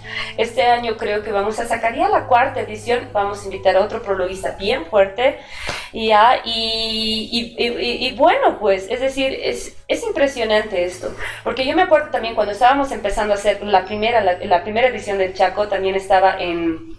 Paraguay la revista, la, la compilación de historias que era epopeya. Y yo le he escrito a su, a su director y a eh, Javier Viveros, ¿ya? y le he dicho, estoy haciendo una cosa aquí, que esto, que el otro. Y me dice, wow, te vamos a ayudar en lo que, lo que quieras. ¿sí? Y como que nos hemos hermanado. Ya, y cuando ha salido el primero de, del Chaco, yo les he enviado un, par de ejemplares y ellos me han enviado epopeya. Al año siguiente, este, se comunicó él con, con gente de, con Joaquín Cuevas y demás, y han decidido hacer epopeya binacional. Obviamente nosotros éramos los primeros en la lista para hacer una obra, pero justo esa época yo estaba con lo de la dictadura. O sea, o sea, yo, yo, no tenía tiempo ni para vivir y eso más era, ay no, ¿cómo pues? Y al final eh, Javier Rivera nos dice, entren ustedes dos, porque la cosa era este, un guionista paraguayo con un dibujante boliviano, un, un guionista boliviano con un paraguayo, así era la cosa. Y ya no había tiempo, o sea, ya no podía ser de otra persona más porque estaba demasiado enfrascada en la dictadura. Entonces Javier Viveros nos dice, hagan ustedes los dos, el Corben y tú, o sea, no es necesario que se junten con o, alguien más de, por acá, háganlo ustedes. Y hemos hecho un spin-off ya bien pintudo justamente de, nuestra novela de la Guerra del Chaco, que ha salido ahí, a colores, o sea, bien bonito. Javier Viveros viene para el año que viene, la presenta aquí, me da mis ejemplares, ya me da una cantidad de ejemplares buena, que en la Yachaguasi se ha acabado todo, ¿ya? Y justamente en esta última, en la tercera edición de la del Chaco, hemos incluido esa que hemos hecho para Paraguay ahí, que era colores. Pues por eso aumentó un poquito el costo y demás. Teníamos esa que habíamos hecho para Paraguay, teníamos, pucha, al a este tremendo prologuista ya, o sea que la obra ya se ha vuelto pues mucho más fina, más pintuda y demás, pero sigue conservando pues el mismo espíritu de que es un shonen, al final de cuentas, es una historia de tres chicos de 15 años, ya, pero en un marco bien, bien delicado como, como una historia bélica. Entonces ahí yo puedo decir de que es la historia que más, más alegrías nos ha dado, también la dictadura, pese a que yo realmente la dictadura la tenía medio que así, eh, luego, eh, la dictadura también ha tenido muy buenas críticas. E incluso hubo un chico que ha hecho su tesis en lingüística de esta obra, la tradujo enteramente al inglés, no las pasó. Uh, el 2018, como les había contado, también fueron presentadas la Feria del Libro, en la Feria Internacional del Libro en, Frankfurt, en Alemania. Se habían llegado ya más. Y ahorita de lo que estoy más contenta, y eso es primicia también, uh, ahora estamos abriendo nuestra tienda virtual ya, y vamos a hacer envíos al mundo ya de estas nuestras obras. Ya tenemos a dos, ¿no? El señor David Palacios, que nos está escuchando seguramente. Hermano, tienes que comunicarte sí o sí con Rafaela para tu tomo, tu nuevo cómic. Porque e, es en serio, es bonito que te abras al mundo y es más que necesario porque las historias que tienes, tienes de todo un poco ahí, por géneros. Eso es lo más genial. Tienes tantas historias y tienes tantas formas de contar que lo puedes dividir tu tienda virtual no solamente por históricos, sino por géneros. Tienes un montón y eso es genial tienes ya la, la, tienda ya armada, ya está armada técnicamente. Solamente falta ir publicando qué, qué realmente quieren y yo creo que está ahí, está. ¡Qué bonita primicia! Nah. Eso sí, no tenía que anunciarlo todavía, pero ya lo estoy anunciando porque sí, ya vamos a abrir la tienda virtual, ya con envíos al mundo, ya eh, justamente de las novelas gráficas más que todo. Obviamente las comisiones son digitales, ¿no? Pero como nuestras novelas gráficas son impresas, pues eso hay que ir al, hay que ir al correo, hay que poner la cosita, pitín, cobrar y se va. O sea que eso les estoy contando ahorita como primicia. Uh, los primeros chicos en Bolivia entera que tienen esta primicia. Y bueno, ya estamos finalizando la primera parte de la entrevista. Ahora sí, toca el momento en el cual tú llegues al corazón de los chicos que están iniciando en esta en este mundo del cómic, del mundo del arte, de la literatura. Dales un buen consejo para que no se traben ahí y no lo dejen, sino que continúen y mejoren su arte día tras día. Mi principal consejo, si quieres ser historietista, tienes que ser la persona más disciplinada del universo. O sea, wow, tienes que volver monje Shaolin, ¿ya? Sí, porque eh, el hacer historieta es algo bien difícil. El, el, dibujar nomás es bien complicado, ¿ya? Pero el hacer historieta, adaptación y demás es re difícil. A ver, mis consejos son, uno, la disciplina. Dos, leer todo lo que, lo que les lo que les caiga. Es decir, lean desde el periódico, el Condorito, vean los memes en internet, vean las noticias, lean todo. Una cosa que uno no puede hacer realmente como historietista es cerrarse mucho. Decir, a mí me gusta solo lo japonés y lo japonés nomás, me voy a morir con eso. Oye, si te estás perdiendo cosas maravillosas que hay, por decirte, en América, te estás perdiendo eh, de, los mejores cómics en, en, en Argentina, que es Internauta, te puedes perder, qué sé yo, el Lucky Luke de Francia, eh, bueno, de Bélgica, ¿ya? Eh, qué sé yo, y, te pierdes las cosas americanas, que no todo es superhéroes, porque eso hay que recalcarlo, ya lamentablemente este, con este boom de las películas eh, se ha monopolizado que el cómic americano es solamente superhéroes, mentira, hay un montón de cosas de, obras maravillosas que son alternativas, que no son superhéroes en, en, Occidente. Entonces es eso, ser disciplinado, leer todo, practicar todos los días y no cerrarse a nuevas técnicas o, ¿cómo, decirlo? Nuevas ideas. que te puede transmitir incluso gente que ni conoces. Y, esa es la clave también, porque mientras eh, la mayor parte de las personas que hemos logrado entrevistar, Salvador lo decía en su momento, que es bonito cuando eh, buscas el referente, siempre tienes que tener, digamos, eh, ideas nuevas, ideas frescas, referencias. Él es más fan de lo alternativo, nos mencionaba entonces eh, otro tipo de historias, otro tipo de visión del mundo, porque es muy importante eso, porque la narrativa, según el país, según la locación en la que te encuentres, es completamente diferente. Entonces, eso afecta mucho a tu creatividad y cómo lo puedes plasmar. Entonces, si te llega un guion que medio que esto, ah, ya vas a tener la referencia, ah, más o menos esto quiere y algo muy importante, si siempre lean, nosotros hemos tratado en la página de hacer que las personas lean y conozcan un poquito más. Bueno, nosotros publicamos cada jueves y lo que seguimos publicando. Hoy justamente, este jueves publicamos el volumen 4 de Lock and Key, uno de los cómics de horror más grandes de la historia. Sí, fue, fue, fue muy genial. Y eh, nosotros también, previo a que salga el, la serie completa en Netflix y ya, ya hicimos un spoilerazo súper denso, pero si quieren, en serio, en serio, quieren leerlo, quieren conocer cada uno de los detalles, lo estamos publicando cada jueves, pásense por nuestra página, La Venganza del Troll, en la sección de fotos, ahí, están los álbumes donde está el cómic completito para que lo lean completo y así por lo menos ejerciten un poquito sus ojos, no solamente en memes. Exacto. Ah. Muy bien. y bueno, creo que ya finalizó la primera parte de esa entrevista. Gracias Rafaela por acompañarnos, darnos todas esas experiencias increíbles. Pero ahora toca bajar a la mazmorra del troll. Eso, la segunda parte de la entrevista donde ya saben lo más mainstream del programa. Vamos a empezar con la típica, con la fórmula que nos ha hecho muchos amigos y muchos enemigos. Rafaela, ¿Ah? ¿quién es tu waifu o tu husbando? O si tienes ambos, mejor. Yo tengo, ¿ah? ah mejor todavía. yo, a ver, mi, mi, mi husbando principal en el universo es Mamoru Takamura de Hajime no Ippo, que es mi serie favorita en el universo, es de boxeadores, y, y Mamoru Takamura es lo mejor del mundo. Y mi waifu, a ver, a ver, mi waifu podría ser Jane Baloo de Lady Oscar, porque es una traidora increíble de ojos oscuros. Pero mm, mi, mi, mi, mi, amor de juventud era Starscream G1 de Transformers, mi eh, bellísimo F-15, lo amo. Soy Decepticón de corazón. Ya, entonces, ah, y bueno, también tengo a todos los yoyos, todos son mis Digo, que lo digan de nuevo, por favor. Y esto va para Twitter. Sí, eso va para Twitter. Todas, no, todos los yoyos son mis perras. me encantó. No, yo amo los yoyos, me gustan los yoyos, me gustan también los personajes de Saint Seiya. Eh, pero sí, definitivamente Mamoru Takamura es, es, es el besto es el resto juzgando, waifu, todo eso.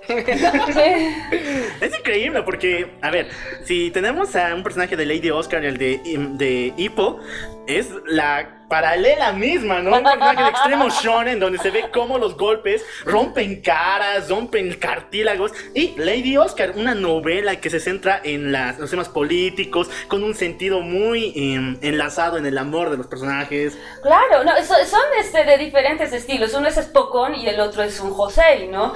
Pero wow, esos personajes me han llegado al alma. O sea, yo Hajime no no lo había visto hasta el 2016, 2017, 2017. Ya, es decir, eh, yo no, no, le prestaba mucha atención. Yo honestamente yo no veía mucho anime. O sea, anime como tal no, no, porque una buena parte eran macanas para mí.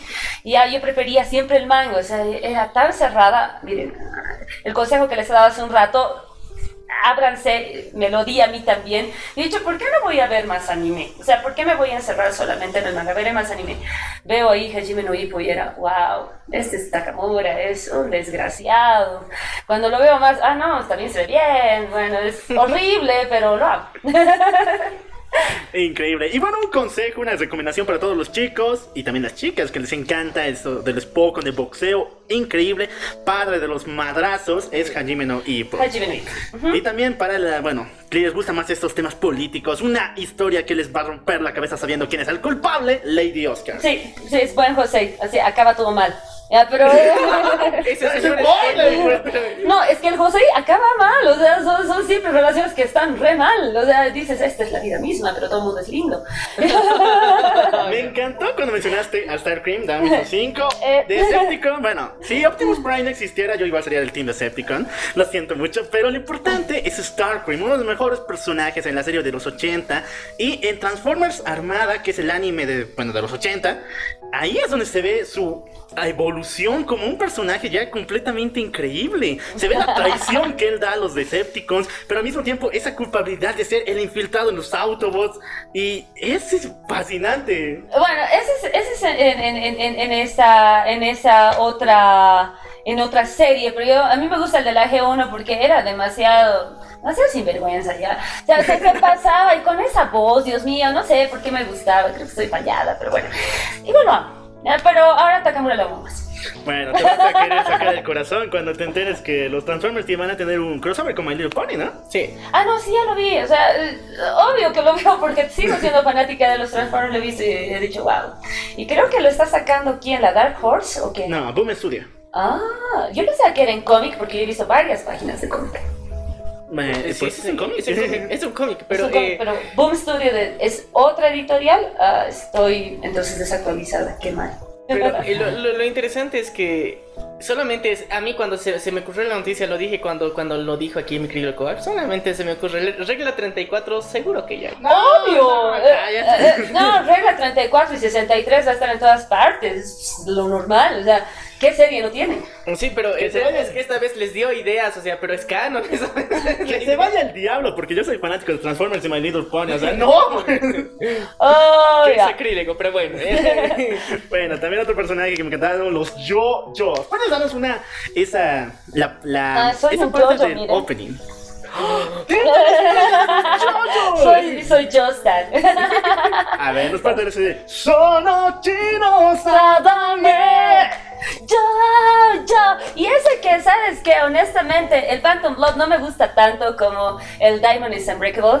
El, la, la- el Dew me gusta más. Pero bueno, sí, el Phantom Blood tiene lo suyo. Tiene a Jonathan Joestar y tiene a Dio.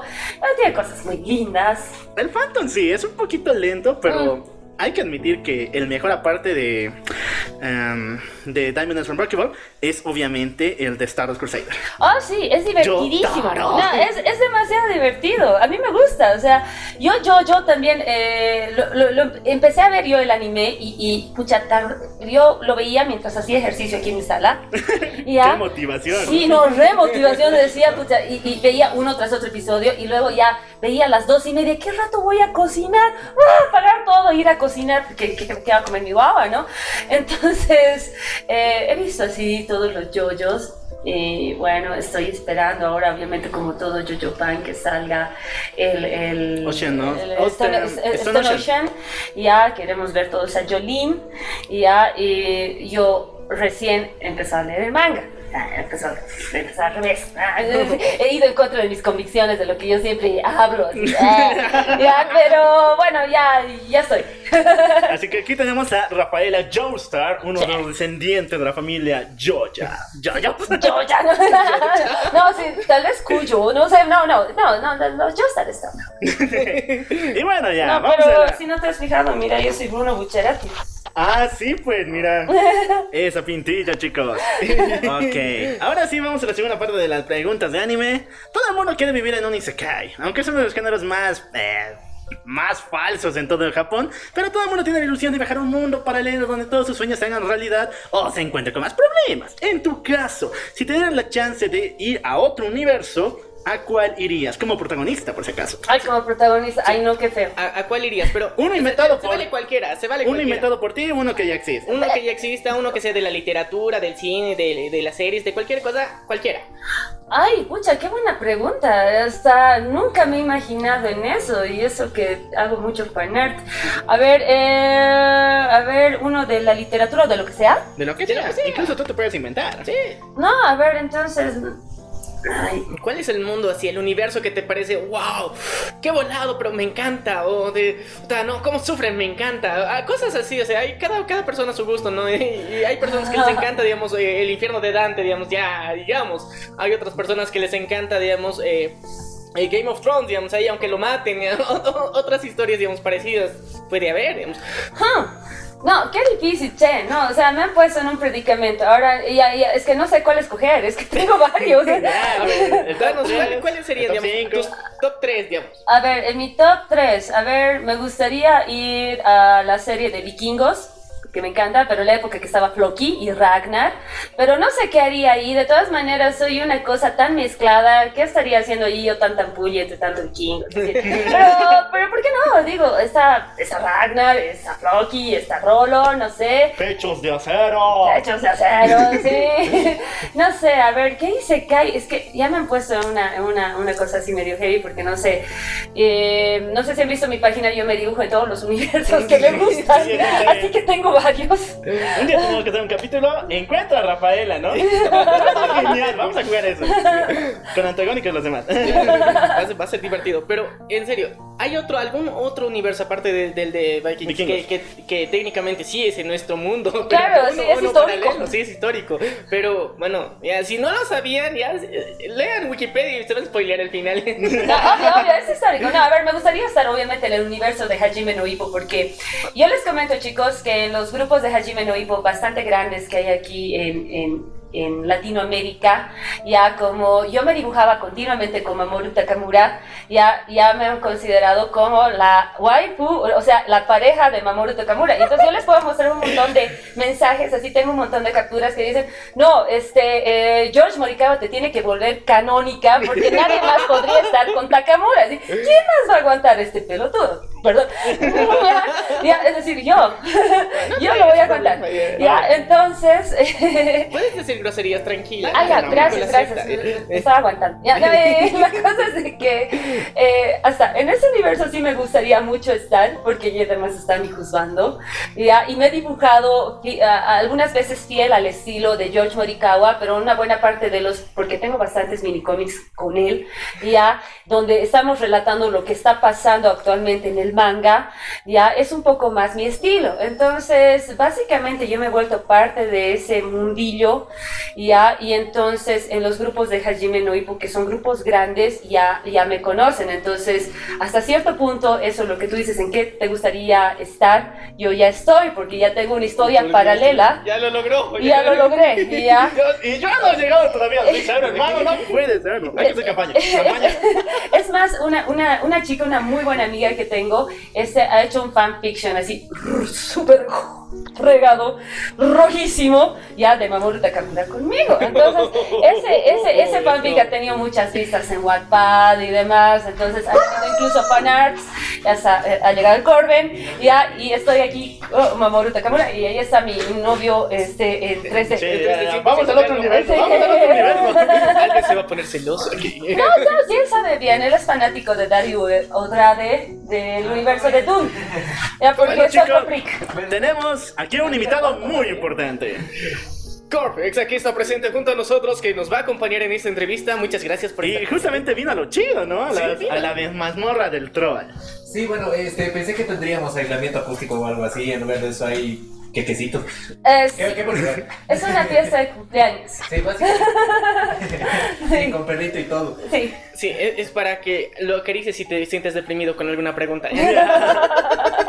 Ahora sí, tenías un top 3 y nos falta el tercer universo donde podrías estar. A ver, eh, a ver, no, el primer universo es el de Hajime no Ippo. ya estás. y que- Ese es el primero. Luego tal vez en Vikingos, porque sería súper agarrarse a golpes con los demás y morir joven, me parece alucinante.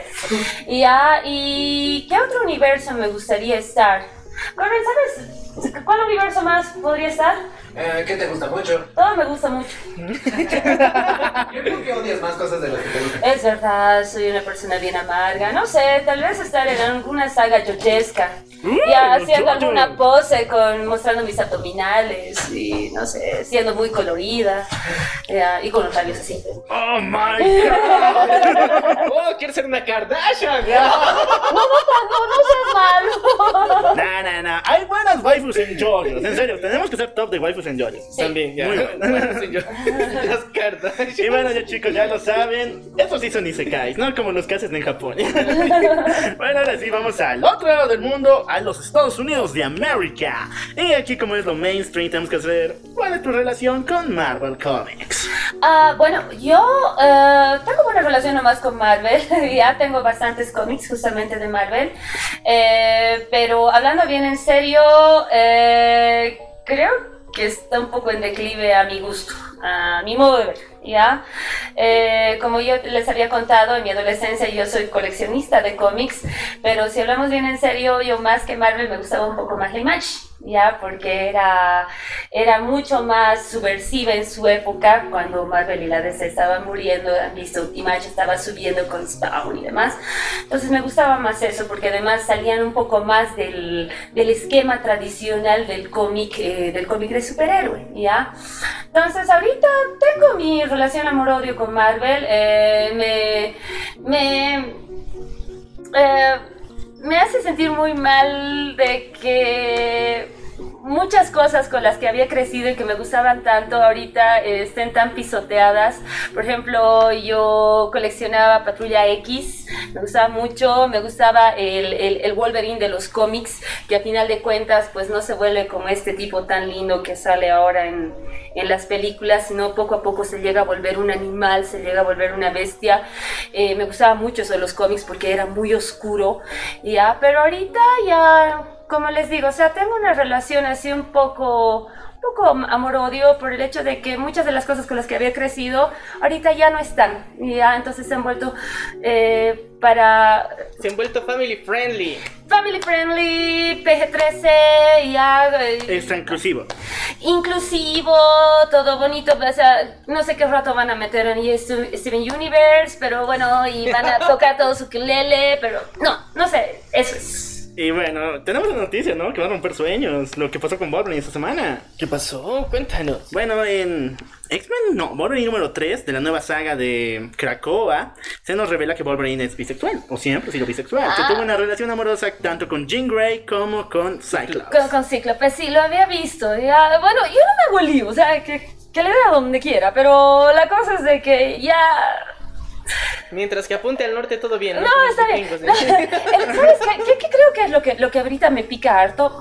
Hablando más que todo de las películas, es que están repitiendo la misma historia una y otra vez. No sé cuántas veces van a hacer remake de, del Hombre Araña como hacen de Capitán Subasa. O sea, desde 1983 en Capitán Subasa han hecho cuatro veces el mismo remake. Con el Hombre Araña siguen haciendo el mismo remake. O sea, que no dejan avanzar a los personajes. Ahora, digamos lo que a una de las cosas que más me pica de las eh, grandes editoriales de cómic eh, este, de superhéroe es de que no dan cabida a nuevos superhéroes, no dan cabida a nuevas cosas. Ya se han quedado en lo mismo una y otra vez.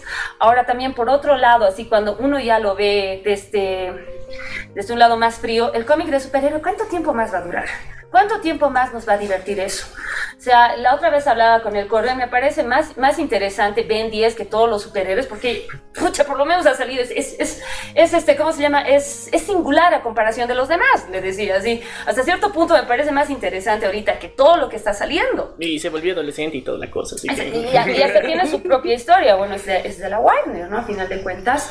Pero es eso, lamentablemente yo veo que eso se está estancando, se está yendo a lo mismo.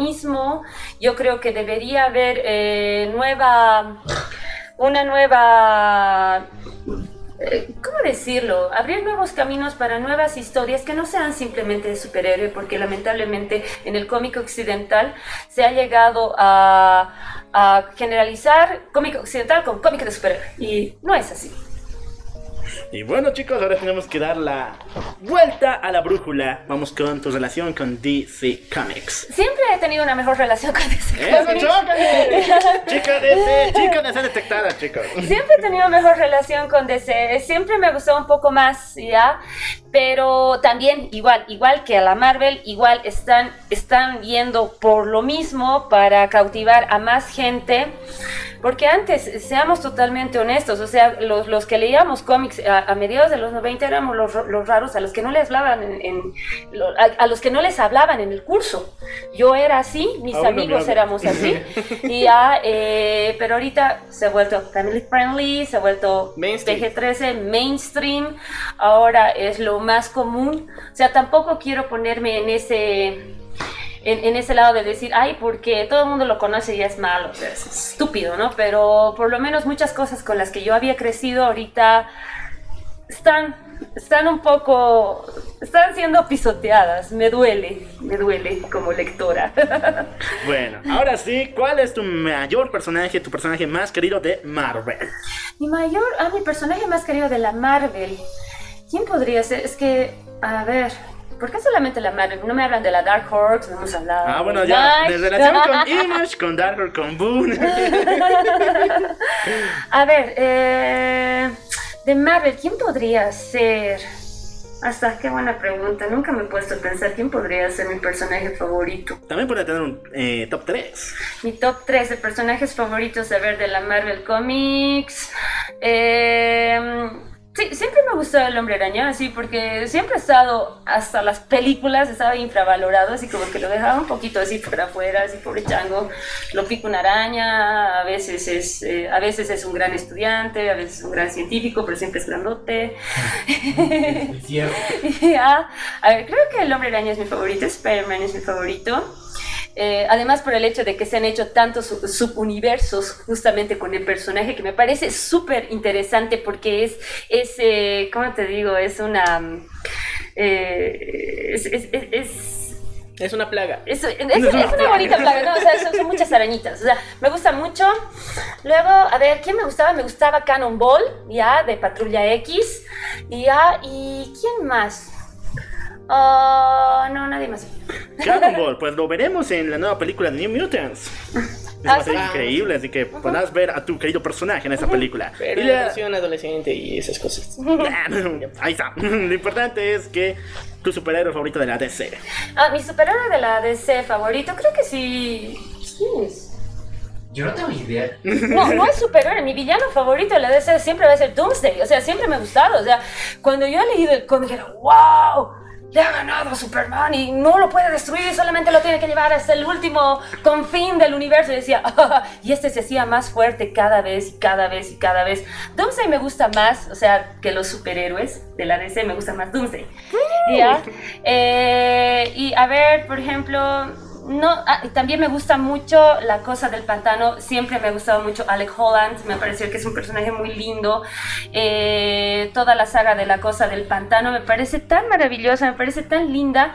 Eh, la saga de, de La Cosa del Pantano, obviamente la que de- del 84, La de escrita Alan por. Alan Moore, es bellísima. O sea, es, es, es tan linda, es, es, muy romántica a la larga, me gusta mucho, es, creo que me gusta mucho a, a Alec Holland. ¿Y quién más me podría gustar? Creo que ellos no me gustan. Wow, increíble, ¿no? Tenemos cómics recomendados para todo el mundo. Y bueno, ¿alguna Bien, duda? bueno, bueno, e- es chistoso porque nuestro, nuestra querida cosa del pantano ha sido, bueno, una de las personas que más ha sufrido en el amor al mismo tiempo. No, claro, no, sí, vamos a llorar. toda la cosa con Ivy y todo eso es, es, es muy descarnada. Me parece que es una de las, de las sagas más lindas que hay, a mi modo de ver. Ya, y yo siempre la voy a recomendar. No colocaría B de Vendetta entre esto porque la Vértigo definitivamente no es de C. Ya, y eso que estoy hablando de, de- de la cosa del pantano que también está de la Vértigo. También podríamos hablar, no sé, de Constantine y demás. Hay, hay tantas cosas para hablar, o sea, me van a hacer hablar de cómic. Yo también tengo mi segmento en mi, en mi página que se llama Martes de Cómic, donde, eh, este, ¿cómo se llama? Sugiero un cómic por semana. Justamente nosotros tenemos lo mismo, ¿no? Así, así que Entonces, muchachos, vamos a es el hacer miércoles. competencia. Ah, ya. Martes de cómics. No, pero está bien, no. Tienen una alternativa genial con Rafaela que les va a recomendar, ya saben, tie- tienen ese lado oscuro, el lado de la amargura, la tristeza, la depresión. Que les va a llegar al corazón. Exactamente. Ya lo saben, martes de cómics con Rafaela y miércoles de cómics con La venganza del troll. Ah, pues está súper bien, así damos más sugerencias, la gente tiene más que leer. O sea, no vamos a hacer competencia, sino nos vamos a hermanar, porque además yo voy a dar otros títulos, ustedes dan otros títulos, la gente tiene muchísimo más para leer. Y es súper lindo, porque la gente que lea más. O sea, ¿por qué no? Sí, necesitan leer más, muchachos, ya saben, no solamente es leer, eh, ¿qué se llaman esas cosas? Fanfics, eh, eh, chuleros y esas madres que hemos hablado la anterior semana. No, eso no tienen que hacerlo, no sigan esos, esos fanmates, aunque algunos son muy buenos, pero no, no se dediquen a leer esos cada vez más enfermos, más tóxicos. Y bueno, por si acaso, este fin de semana vamos a estar hablando de uno de los, de los fanfics más enfermos del universo y para el colmo, avalado por la propia autora. Estamos hablando de Harry, Potter, el legado maldito. Nosotros lo consideramos fanfic. porque No, yo ya leí, ya, es un fanfic. Que es una cosa de Wattpad. No, No. es un libro. Es Es, un- la octava parte de Harry Potter. Bueno, Puta Dios, o entonces es un fanfic impreso. Es un fanfic impreso y que la autora J.K. Rowling lo dio su sello de aprobación y de paso se hizo una obra de teatro que actualmente es muy exitosa y ahora está en Estados Unidos y que en serio, vayan a ver la obra. Se las recomiendo, no lean el libro. Así que para evitar que se lean el libro, vamos a hacer una, un super spoilerazo de, de, de- El legado maldito. El legado maldito. Oh, súper. Bueno, chicos, llegamos a otro punto acá en La venganza del troll para finalizar la mazmorra. Vamos a hablar de videojuegos, porque yo sé que tienes videojuegos, yo sé que los tienes ocultos por ahí. ¿Cuál fue el primer juego que jugaste? Ay, tenía un Atari y he jugado uno que era de Star Wars, que era una navecita nomás ahí que mataba todo. Era como Space Invaders, así, pero en plano. Y ya, eh, ese ha sido mi primer videojuego y luego para... Para ya cuando adole- era adolescente me dieron, bueno, un eh, Super Nintendo. y ahí mi favorito era eh, de Mario Bros. Yoshi's Land, me encantaba. Ah. Y también me encantaba Mortal Kombat, Mortal Kombat el 2 y el 3. Ah, wow. Bien Eh, antiguo, ¿no? A ver, vamos. Yoshiland, donde cuidas a un bebecito, Claro, de las burbujitas. Y después a Mortal Kombat, donde puedes sacarle a un hombre la columna. Sí, eso me gustaba. y los amados fatalities. Uf, ya sagrados. Oh, sí. Brutal. Brutality. Sí, es increíble no ver esa. Y dime, ¿odias a bebé Mario? Porque todo el mundo lo odia. No, mira, te cuento que después de eso no he vuelto a jugar nada más hasta, hasta que he entrado a la universidad y he conocido ahí eh, StarCraft, eh, Brood War, por el cual he perdido un año de universidad y luego de hecho nunca más voy a jugar un videojuego en toda mi vida. Ya, o sea, porque he perdido un año, ha sido bien fregado, o sea, me han reñido todo. Y ¿qué pasa? Cuando me voy a Chile, como no había nada que hacer, otra vez he recaído en los videojuegos y he jugado la guerra por eh, la guerra del anillo, creo que era, era de, de- Ah, era sí. de, de- de- justamente del Señor de los Anillos. Y luego ya cuando estaba con Ed Corbin, cuando regreso aquí, me dice, jugaremos, tu máquina es monstruo, jugaremos el Dawn of War, qué sé yo, porque yo juego Warhammer 40.000, o sea, somos jugadores de War Games, o sea, yo tengo mi equipo del caos, o sea, yo tengo un, un ejército bonito nomás, nutrido, de marines espaciales del caos. Entonces el Corbin me decía eso, yo decía, no, yo no, no voy a volver a jugar videojuegos en toda mi vida, así, porque yo me respeto, qué sé yo. No, y luego me dice, pero, pero jugaremos esta vez este War. Venga. y, es, y es ahorita lo único que juego junto a Plantas vs Zombies, creo, pero no juego nada más. Porque Wow. Es, es que sí, es muy bonito, es una época muy interesante la de StarCraft. Eh, nosotros hemos hecho, hemos dedicado un episodio especial contando un poco cómo es la historia, porque muchos juegan y no saben la historia. Pero la historia es muy bonito y bueno, aquí Juan ya revelamos uno de tus mayores secretos que está en la entrevista. eh, Ah, sí, su su waifu waifu. Es la reina de las espadas. Ah, sí, le gusta la guerra. Sí, así que Pero- eh, eh, es muy interesante. Yo creo que aquí las personas que han jugado StarCraft se, se tienen eh, muy en su corazón. Ya. Los Zank, los Prots y los Terrans ahí bien en su cora.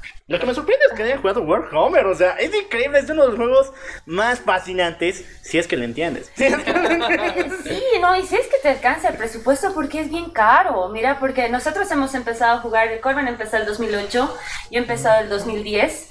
¿ya? Y hacerse un ejército es pues re caro porque una escuadra nomás de 10 marines para mí eran 350 bolivianos. Entonces era, oye, o vamos a pagar la luz o vamos a comprar el ejército. O sea, así, así, así era, ¿ya? Y al final de poco a poco nos hemos hecho un muy buen ejército. Corben tiene un ejército de Eldars y tiene un ejército de demonios. Y yo me he especializado en marines espaciales del caos. Entonces teníamos, eh, había un club donde, donde se podía jugar que era el Bacovia, luego se llamó Kenosha y yo me compraba mis miniaturas, trataba de aprender y demás y ahorita soy la única mujer en Bolivia que juega Warhammer, no hay más. No, No, más. las estadísticas, o sea, debe haber más ya. Ah, en realidad sí hay más, pero así con un ejército propio no. O sea, sí, Ah. juegan con el ejército de su chico, ahí, qué sé yo, pero con un ejército propio era yo y yo tenía mis marines. Y ya, entonces, pucha, es, es complicado. Si no fuera por el Corben no me sabrían ni mis propias reglas porque hay que leer un códex bien largo. Y, es, y por- te tienes que saber las reglas de los otros también para que no te engañen. y una partida dura más de, de, de, de, de 90 minutos, que sé yo, puedes estar toda la tarde solamente jugando con dos personas. Hemos dejado de jugar, bueno, ya me estoy yendo a otro lado, por el hecho de que llevar las miniaturas era bien complicado, porque por los míos, por lo menos que tienen pinchos, tienen calaveritas, tienen montón de cositas, se arruinaban cada vez que los sacaba, ¿ves? Entonces jugábamos aquí.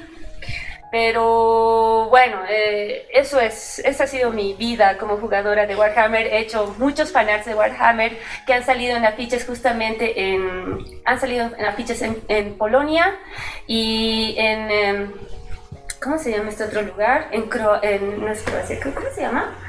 Ay, ¿Cuáles? ¿Los de la firma alterna? Sí, de la firma alterna. Ah, sí, he hecho también este, la ilustración, ah, eh, high tech, high tech se llama. He hecho la ilustración para una miniatura. Me comisionaron para hacer la ilustración de una miniatura de un comodoro para la empresa high tech. Y esa es de dónde? No, es, es Ucrania. Ucrania. Y ya, entonces yo hacía señoras del caos para los afiches, para los, eh, ¿cómo se llama? Para los torneos que habían allá. Y aquí no. Pero bueno. Pero, pero está bien. o sea, miren, el trabajo que, que se tiene como, como ilustrador muchas veces parece que no existen muchos. O sea, en algún momento, ¿conoces algún ilustrador? No, ¿qué son esos? O sea, muchas personas se preguntan, pero estas personas están ganándose el mundo sin que ustedes se den cuenta. Así que ustedes también pueden ganarse el mundo. Y si tú quieres ser ilustrador, te animamos a que lo hagas porque en serio, que es genial. Hay que abrir los ojos porque no solamente se dedican a hacer eh, em- cosas impresas como los cómics o ilustraciones, sino prácticamente ellos se encargan del diseño de personajes en varios en varias ramas, los videojuegos, las películas incluso, de todo se encargan ellos los ilustradores. Exacto, los ilustradores, bueno, pero al ilustrador le tienes que dar pues las directrices de todo lo que quieres. El contratante te tiene que decir hasta cómo tiene que estar sentado su personaje. Y hay algunos ilustradores que no tienen paciencia para escucharlos porque a veces hay realmente eh, clientes que te piden una y otra cosa, así que cambies una y otra cosa a la mitad y uno se vuelve loco. ¿ya? Y hay que tener bien harta paciencia. Yo me he vuelto así como un budita, así a veces de que eh, ¿me lo cambias esto? Ya. ¿Me lo cambias esto? Ya. ¿Me lo cambias esto? Ya. ¿Me lo cambias esto? Ya. ¿Me lo metas esto? Ya. Te voy a cobrar. Oye, oye, buena táctica. eh, eh, eh, se lo recomendamos a todos ustedes que si quieren ser es freelance. estrategia. Estrategias vergas, ahí 100% real, no fake. Y bueno, yo creo que también es una recomendación para que cada uno de ustedes tenga una opción y un abanico de ideas y sepa a lo que se está enfrentando si va a empezar a hacer comisiones, porque eso es complicado. Pero también les invitamos a que estudien un poco de leyes para hacer un buen contrato que evite ese tipo de cosas. Siempre lo repetimos. Bueno chicos, llegamos a la parte final del programa. Y Rafael, antes de despedirte, un consejo para todas aquellas personas que te están escuchando de muchos países del mundo. A ver, mi consejo que es, sean curiosos, o sea, como les había dicho al principio, no desdeñen nunca el conocimiento, o sea, no simplemente es el hecho de que vayan y se inscriban a un nuevo curso, pueden hacerlo ustedes por su parte, lean todo lo que puedan, vean todo lo que puedan, no es necesario que salgan siempre a la calle, como habrán notado, yo no salgo de aquí de mi casa, ya, eh, si yo estoy recluida aquí, como el Corben dice, y es cierto, yo tengo la vida de mangaka porque yo salgo una vez a la semana a ver a mi mamá y a, a mendigar comida a su casa. ¿ya? Entonces, lo que yo les digo, así también poniendo justamente esto como ejemplo. No es necesario que estén dando vueltas por la calle, o sea, pueden verlo desde la, desde la televisión, pueden verlo desde, los, desde el internet, qué sé yo, pero nunca desdeñen el conocimiento, no desdeñen las cosas que pueden ver más allá, ya eh, de nuevos conocimientos que puedan tener, ya de nuevas cosas que puedan escuchar, jamás desdeñen eso. La vida es muy corta. Muchas gracias Rafaela por acompañarnos el día de hoy, por aumentar nuestro a nuestra hambre de conocimiento y mucho más. Bueno, yo soy el Loco Alf Yo soy. Maniac. y esto fue. La venganza del troll. Nos vemos a la próxima.